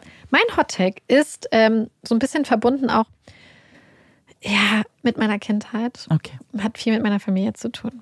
Und zwar bin ich in einem Haushalt aufgewachsen, in dem es nur digitale Uhren gab. Also die Uhren in der Küche, die Uhren im Wohnzimmer, überall waren überall immer nur digitale Uhren. Und wir wissen ja auch sowieso, beziehungsweise einige von euch wissen das, ich habe sowieso auch Probleme, abstrakte Sachen wie Noten zu lesen. Und ich habe Probleme mit Zahlen, mit Mathematik. Und deswegen finde ich digitale Uhren auch total super. Ich komme nicht auf runde Uhren klar. Also, Offensichtlich lernt man das als kleines Kind. Ich bin mir auch sicher, dass ich das in der Schule gelernt habe. Und ich kann auch, wenn es wirklich drauf ankommt, eine runde Uhr lesen. Aber ich kann nicht so, manche Leute gucken ja auf die Uhr und wissen, wie Ja. spät es ist. du musst ich dann nicht. nachdenken. Ja, und ich, ich, es fällt mir richtig schwer. Und ich glaube, es ist, weil ich einfach in meinen formenden, prägenden Jahren nicht so wirklich mit, wie heißt das denn, das analoge Uhren? Ich glaube analog, ja. Mit analogen Uhren konfrontiert war, sondern meistens mit digitalen. ja. Und ich habe mich darüber richtig drüber geschämt, so richtig, richtig. Echt? Und habe mich erst vor ein paar Jahren, zwei Jahren oder so, meinem kleinen Bruder mal anvertraut, Mhm. dass ich einfach keine ähm, analogen Uhren so richtig gut lesen kann. Oh mein Gott, das ist richtig peinlich. Nein. Und dann hat er mir gestanden, ich hoffe, er ist jetzt nicht sauer auf mich, dass er auch ein Problem damit hat. Und ich wusste so, ich weiß nicht, man als Geschwister geht man ja durch Höhen und Tiefen. Und ich glaube, Jonas musste wegen mir schon durch viele Tiefen gehen. Aber jetzt so mit dem Erwachsenwerden merkt man einfach, wie ähnlich man sich doch ist. Nicht Ja. nur was so Humor und so angeht und Erfahrung, aber auch was so die kleinen Details im Leben angeht. Deswegen, ich finde digitale Uhren 20 mal besser als runde Uhren. Ich würde mir immer eine digitale Uhr nehmen. Nur die runden sehen halt meistens besser Ja. aus. Aber das Problem, was ich dann habe bei digitalen, muss ich manchmal gestehen, dass ich manchmal, das weißt du, glaube ich, auch, dass ich manchmal und verwechsel 15 Uhr, denke ich dann 5 und 17 Uhr Ach 7 so, und so. das. Ja. Das ist dann schon wieder das nächste Problem. ja, manchmal passiert das, wenn man zu schnell irgendwie die Uhrzeit sagen will, dann ist halt gerade Nee, so. das ist auch beim Okay. Rechnen. Immer. Es muss nicht schnell sein. Ja, das ist immer so ein bisschen problematisch. Aber deswegen, mein Hot Take ist, digitale Uhren sind viel, viel, viel besser und viel weniger kompliziert als runde. Auch viel präziser. Ja, man weiß naja, bei den klar. runden Uhren ja gar nicht, wenn ich jetzt in einem Raum aufwache Mhm. und ich sehe kein Tageslicht, weiß ich nicht, wie viel Uhr es ist. Beziehungsweise ob Also es Tag oder jetzt so Nacht leucht. ist. Ach so, das meinst du. Weil ich meine, bei einer digitalen Uhr erkennst du es ja, es ist 20 Uhr, das ist 8 Uhr. Bei einer runden Uhr nicht. Ja, stimmt. Ja. Wenn du in einem komplett äh, dunklen Raum bist. Ja. Ich glaube, es ist, hat wirklich mehr was mit Ästhetik zu tun, weil ich weiß, vielleicht gibt es halt auch mega schöne digitale Uhren. Ich habe gar keine Uhr bei mir zu Hause, fällt mir gerade mal auf. Ja. Nicht eine einzige. Nur mein Handyuhr. Ist das normal? Ja, wir haben eine am Ofen. Ja, habe ich nicht. Ja, ihr habt ja auch einen, einen neueren Ofen als ich jetzt. Aber ja, Ja. Hm. ich bin einfach, glaube ich, generell kein großer Uhren-Fan. Ich trage auch gar keine Armbanduhren, stört mich so ich würde sehr. immer voll gerne eine Uhr haben, aber oh mein Gott, oh mein Gott, am allerschlimmsten. Kennst du diese Uhren, die nur so ein vier Dingens haben? Ja, die ich ich so, Ja, die nur so vier kleine Striche haben, ne? Oh. Ja, ja, ist schön. Ja, deswegen, ich will also ich. Nee. Nee. Einfach nicht so viele ich, Uhren. ich weiß nicht, ich fühle einfach digital. Ich finde digitale Uhren auch schön. Ja. Es gibt richtig schöne. Bestimmt. Ich habe einfach, wie gesagt, ich habe keine Ahnung von Uhren. Ich keine, Ja. Ex keine Expertin. Also falls es da, äh, gutes Wort, also falls es da draußen auch ein paar Uhrenexperten und Expertinnen gibt, die genau die gleichen Probleme haben wie ich, bitte meldet euch, damit ich weiß, dass ich und mein, mein Bruder und ich nicht die einzigen Dass ihr nicht alleine seid. inkompetenten Uhrenleser. Nein, ach, papalapap. Pappalapapp. Ich glaube, das ist so echt eine der ersten Sachen, die Kinder lernen, oder? Uhren, Uhren. lesen. mh. Ich weiß, dass man das in der Schule lernt mit so komischem Papier. Ich glaube auch so im und- Kindergarten schon. Ja, ja, ja das lernt Aber, man aber sehr, kannst du sehr dir früh. vorstellen, wie oft sich dann so Sachen, so gerade wenn das so Uhren sind, wo nur so vier Dingens sind und Ja. dann fragst du Leute, ey, wie spät ist es? Und dann zeigen sie dir die Uhr und dann denkst du, sheesh, bis ich ausgerechnet habe, wie spät es ist. So, Ausgerechnet. äh. Nimmst du den Abendstuhl wieder weg, sag mir bitte einfach, wie spät es ist, weil du hast ja offensichtlich Ja. eine Uhr, weil dir ein Blick genügt. Weil ich, ich brauche halt lange Zeit, um rauszufinden, wie spät es tatsächlich dann ist. Für Marike ist Uhren lesen Mathematik. Nee, aber ich, ich glaube, dass das in meinem Gehirn verknüpft ist, weil ich Ja, finde ja, ja. auch Proble Zahlen Mhm. problematisch. Zahlen, aber auch Noten und so. Alles, was so abstrakt ist, kann ich nicht unbedingt zusammenbringen mit, mit Fakten, also mit, mit Tatsachen. ja. Ja, gut, Ja. das ist, äh, ergibt schon Sinn. Äh, mein Hot Take ist eigentlich. mein Hot Take ist eigentlich gar nicht, glaube ich, mein Hot Take, weil, also, ich glaube, dass meine Meinung zu diesem Thema gar nicht so kontrovers Oh. ist, aber ich habe letztens mit einer Freundin gesprochen, die was gesagt hat, wo ich das unbedingt äußern musste. Und zwar, ich bin ja jetzt letztens ähm, äh, beruflich mal wieder geflogen, seit ge- gefühlt Ewigkeiten. Und ich persönlich, wenn man fliegt, ich liebe den Fensterplatz. Ich finde, Fensterplatz ist das Beste. Ich glaube nicht, dass das eine super kontroverse Meinung ist. Ich glaube, dass man, dass das, also erstmal interessiert es mich sehr, dass, äh, wie sich das so verteilt ähm, zwischen äh, Fensterplatz und jetzt kommen wir aber eigentlich zu dem, Ja. dem Teil, äh, dem etwas kontroversen Teil äh, oder der kontroversen Meinung, der hier ausgesetzt wurde. Äh, meine liebe Freundin Walla, ganz liebe Grüße, die hört den Podcast auch, hat nämlich auch von ihrem, die war jetzt gerade im Urlaub und hat dann erzählt, ja, sie haben sich zu spät eingecheckt und deswegen hat, haben sie getrennt sitzen müssen und naja, und dann musste sie am Gang sitzen. Das ist ja wohl der schlimmste Platz. Und dann meinte ich, warte mal kurz. Du würdest lieber am, in der Mitte sitzen als am Gang? Und sie gesagt, ja, weil dann ist man ja näher dran am Fenster. Also für sie ist auch Fenster offensichtlich Priority. Aber wer nimmt denn bitte freiwillig den Mitteplatz? Wer hat denn freiwillig zwei Menschen neben sich? Ja, genau. Oh. Also das würde mich tatsächlich, ich, mich würde wahnsinnig interessieren, ob es Menschen gibt. Und ich meine jetzt nicht, wenn man zu zweit fliegt, dass sich dann einer erbarmt, Ja. den Mittelplatz zu nehmen, wenn man zusammensitzt, so offensichtlich. Aber der wirklich sagt, so, oh, ich sitze richtig gerne in der Mitte. Der, oder auch der sagen würde, ich, das ist so meine zweite Priorität. Nee, das für, insbesondere wenn du alleine bist, ich Ja. das ja gar keinen Sinn. Nee, ne? Weil Ich glaube, sie ist auch so ein ich- bisschen ich, zurückgerudert, aber, aber, aber ich glaube, man muss dazu auch sagen, dass Walla, ja. glaube ich, kleiner und zierlicher ist. Ja, ja, ja, ja, ja, ja, weil das, äh, Also- ziemlich. wenn man groß ist, ist ja sowieso, ich meine, Fenster, offensichtlich hat man Fenster, Mhm. kann sich anlehnen, Ja, aber auch Gang ist im Zweifelsfall gut für Ja. die Beine. genau. Mitte ist nur Doof. Pain. Ja, und ich will auch Oh. übrigens was, ich will unbedingt irgendwas, äh, das was etablieren, was ich gelesen habe und ich bin, ich bin so fest überzeugt Mhm. davon, dass das richtig ist. Also der Fensterplatz hat das Fenster, der Gang hat den Gang und Die dann die Mitte kriegt Beine. Die Mitte Armlehnen. kriegt beide Armlehnen, ganz genau. Und da gibt's keine Diskussion, wenn Ja. ihr Gang oder Fenster seid, der Mitte gehören die beiden Armlehnen. Ja, offensichtlich, weil Ende du kannst dich auch nach links bzw. nach rechts lehnen. Genau, genau. Du kann, und das müsst ihr dann der Mitte eingestehen. Ja, ja das fühle ich. ja, finde ich auch. Oh, Mitte finde ich ganz problematisch. Ich auch. Ich auch. Aber ich bin sehr gespannt. Ich würde, würde mich sehr interessieren, was euer Lieblingsplatz ist. das ist eine richtig gute Frage. Mhm. Könnte man auch anschließen, wo sitzt man im Bus? Ja, Vorne Ja. oder hinten? Oder in stimmt. der Mitte? Stimmt. Umstritten. Das Zeit ist für halt. eine andere Folge. Ja, das, die, das, Das die Diskussion eröffnen wir uns. Aber ich finde, das ist ein richtig guter Hottake. Schon, ne? Skandalöse Meinung von Balla. Ja, also sie ist dann so, als ich sie dann wirklich so gelöchert habe in Fragen, dann ähm, war dann war sie so, hm, vielleicht dann doch nicht so, aber das war ihr erster Instinkt und das Aber du kannst ja auch nicht rausgucken, weil dann ja, belästigst du ja die Person neben dir. dann sitzt du da immer und guckst so. Naja, die kannst du dann schon belästigen. Hm. Das hat, darf die Mitte auch. Die Mitte darf auch rausgucken. Ja, aber je nachdem wie. Ja, das stimmt. Ja, naja, so ein bisschen. Ja. Das ist Dezent. so eine Sache, die ich nicht vermisse, so echt dicht gedrängt mit Mhm. Leuten irgendwo zu sein, weil ich mag das ja gar nicht, äh, Ja. Leute an mir dran zu haben, so äh, in meiner Nähe. Ja, total. Ähm, das vermisse ich nicht. Das, ja, ja, ich weiß. Aber es geht jetzt, ist jetzt wieder, glaube ich, alles. Ich werd's, d- das ist die eine Wir Sache, wo ich richtig froh bin, auch mit Hund. Ja, stimmt. Man fliegt fast gar nicht mehr. Ja, ja. Das ist echt schön. Naja, klar. Und äh, wenn man es auch vermeiden kann, dann sollte man ja auch unbedingt auf andere Verkehrsmittel umsteigen. Ähm, da zum Beispiel nämlich dann im Zug habt ihr gar nicht die, die Mittelplatz dabei. Wobei, nee, es gibt ja diese Abteile, da gibt es ja auch Mitte. Das stimmt, ja. Wobei da ist ja auch Gang auch nicht so geil, ehrlich gesagt. Du bist ja auch nicht im Gang. Mm, Aber ich glaube, dass da das so ist, die Tatsache, dass du dich an eine Seite lehnen Ah, kannst. ja, ja, stimmt. Ich finde, das ist immer ein Vorteil, weil ich finde es immer schlimm, auch im Auto oder Ja. so. Automittelplatz auch ganz schlimm. Ja, weil du wirst auch immer so schlimm. hin und her geschmissen. Ja, ja, das, ja, das ist, also der Mittelplatz generell. Außer es gibt Leute, die mögen halt richtig gerne ganz eng an anderen Menschen sein, die so Körperkontakt lieben. Dann ist vielleicht Ja. toll. Ja, mm. Wir sind sehr gespannt, was ihr sagt. Ja. Also ich wäre, ich, mich würde wahnsinnig interessieren, ob es da jemanden gibt, der sich auch äh, outen möchte. beziehungsweise was eure Präferenzen seid, ob Ja. Gang oder Fenster. Ja, genau.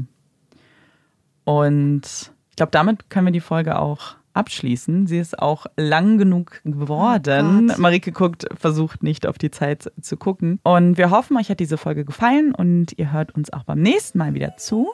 Ich bin Amanda Ich bin Marike. und das ist Puppies and Crime. Tschüss!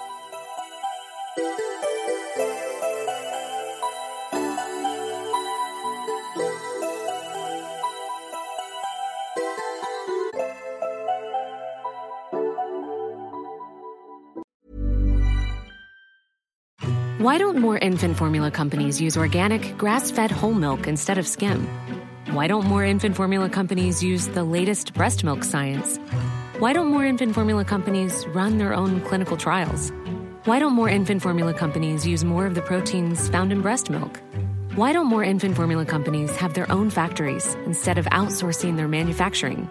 We wondered the same thing. So we made ByHeart, a better formula for formula. Learn more at byheart.com.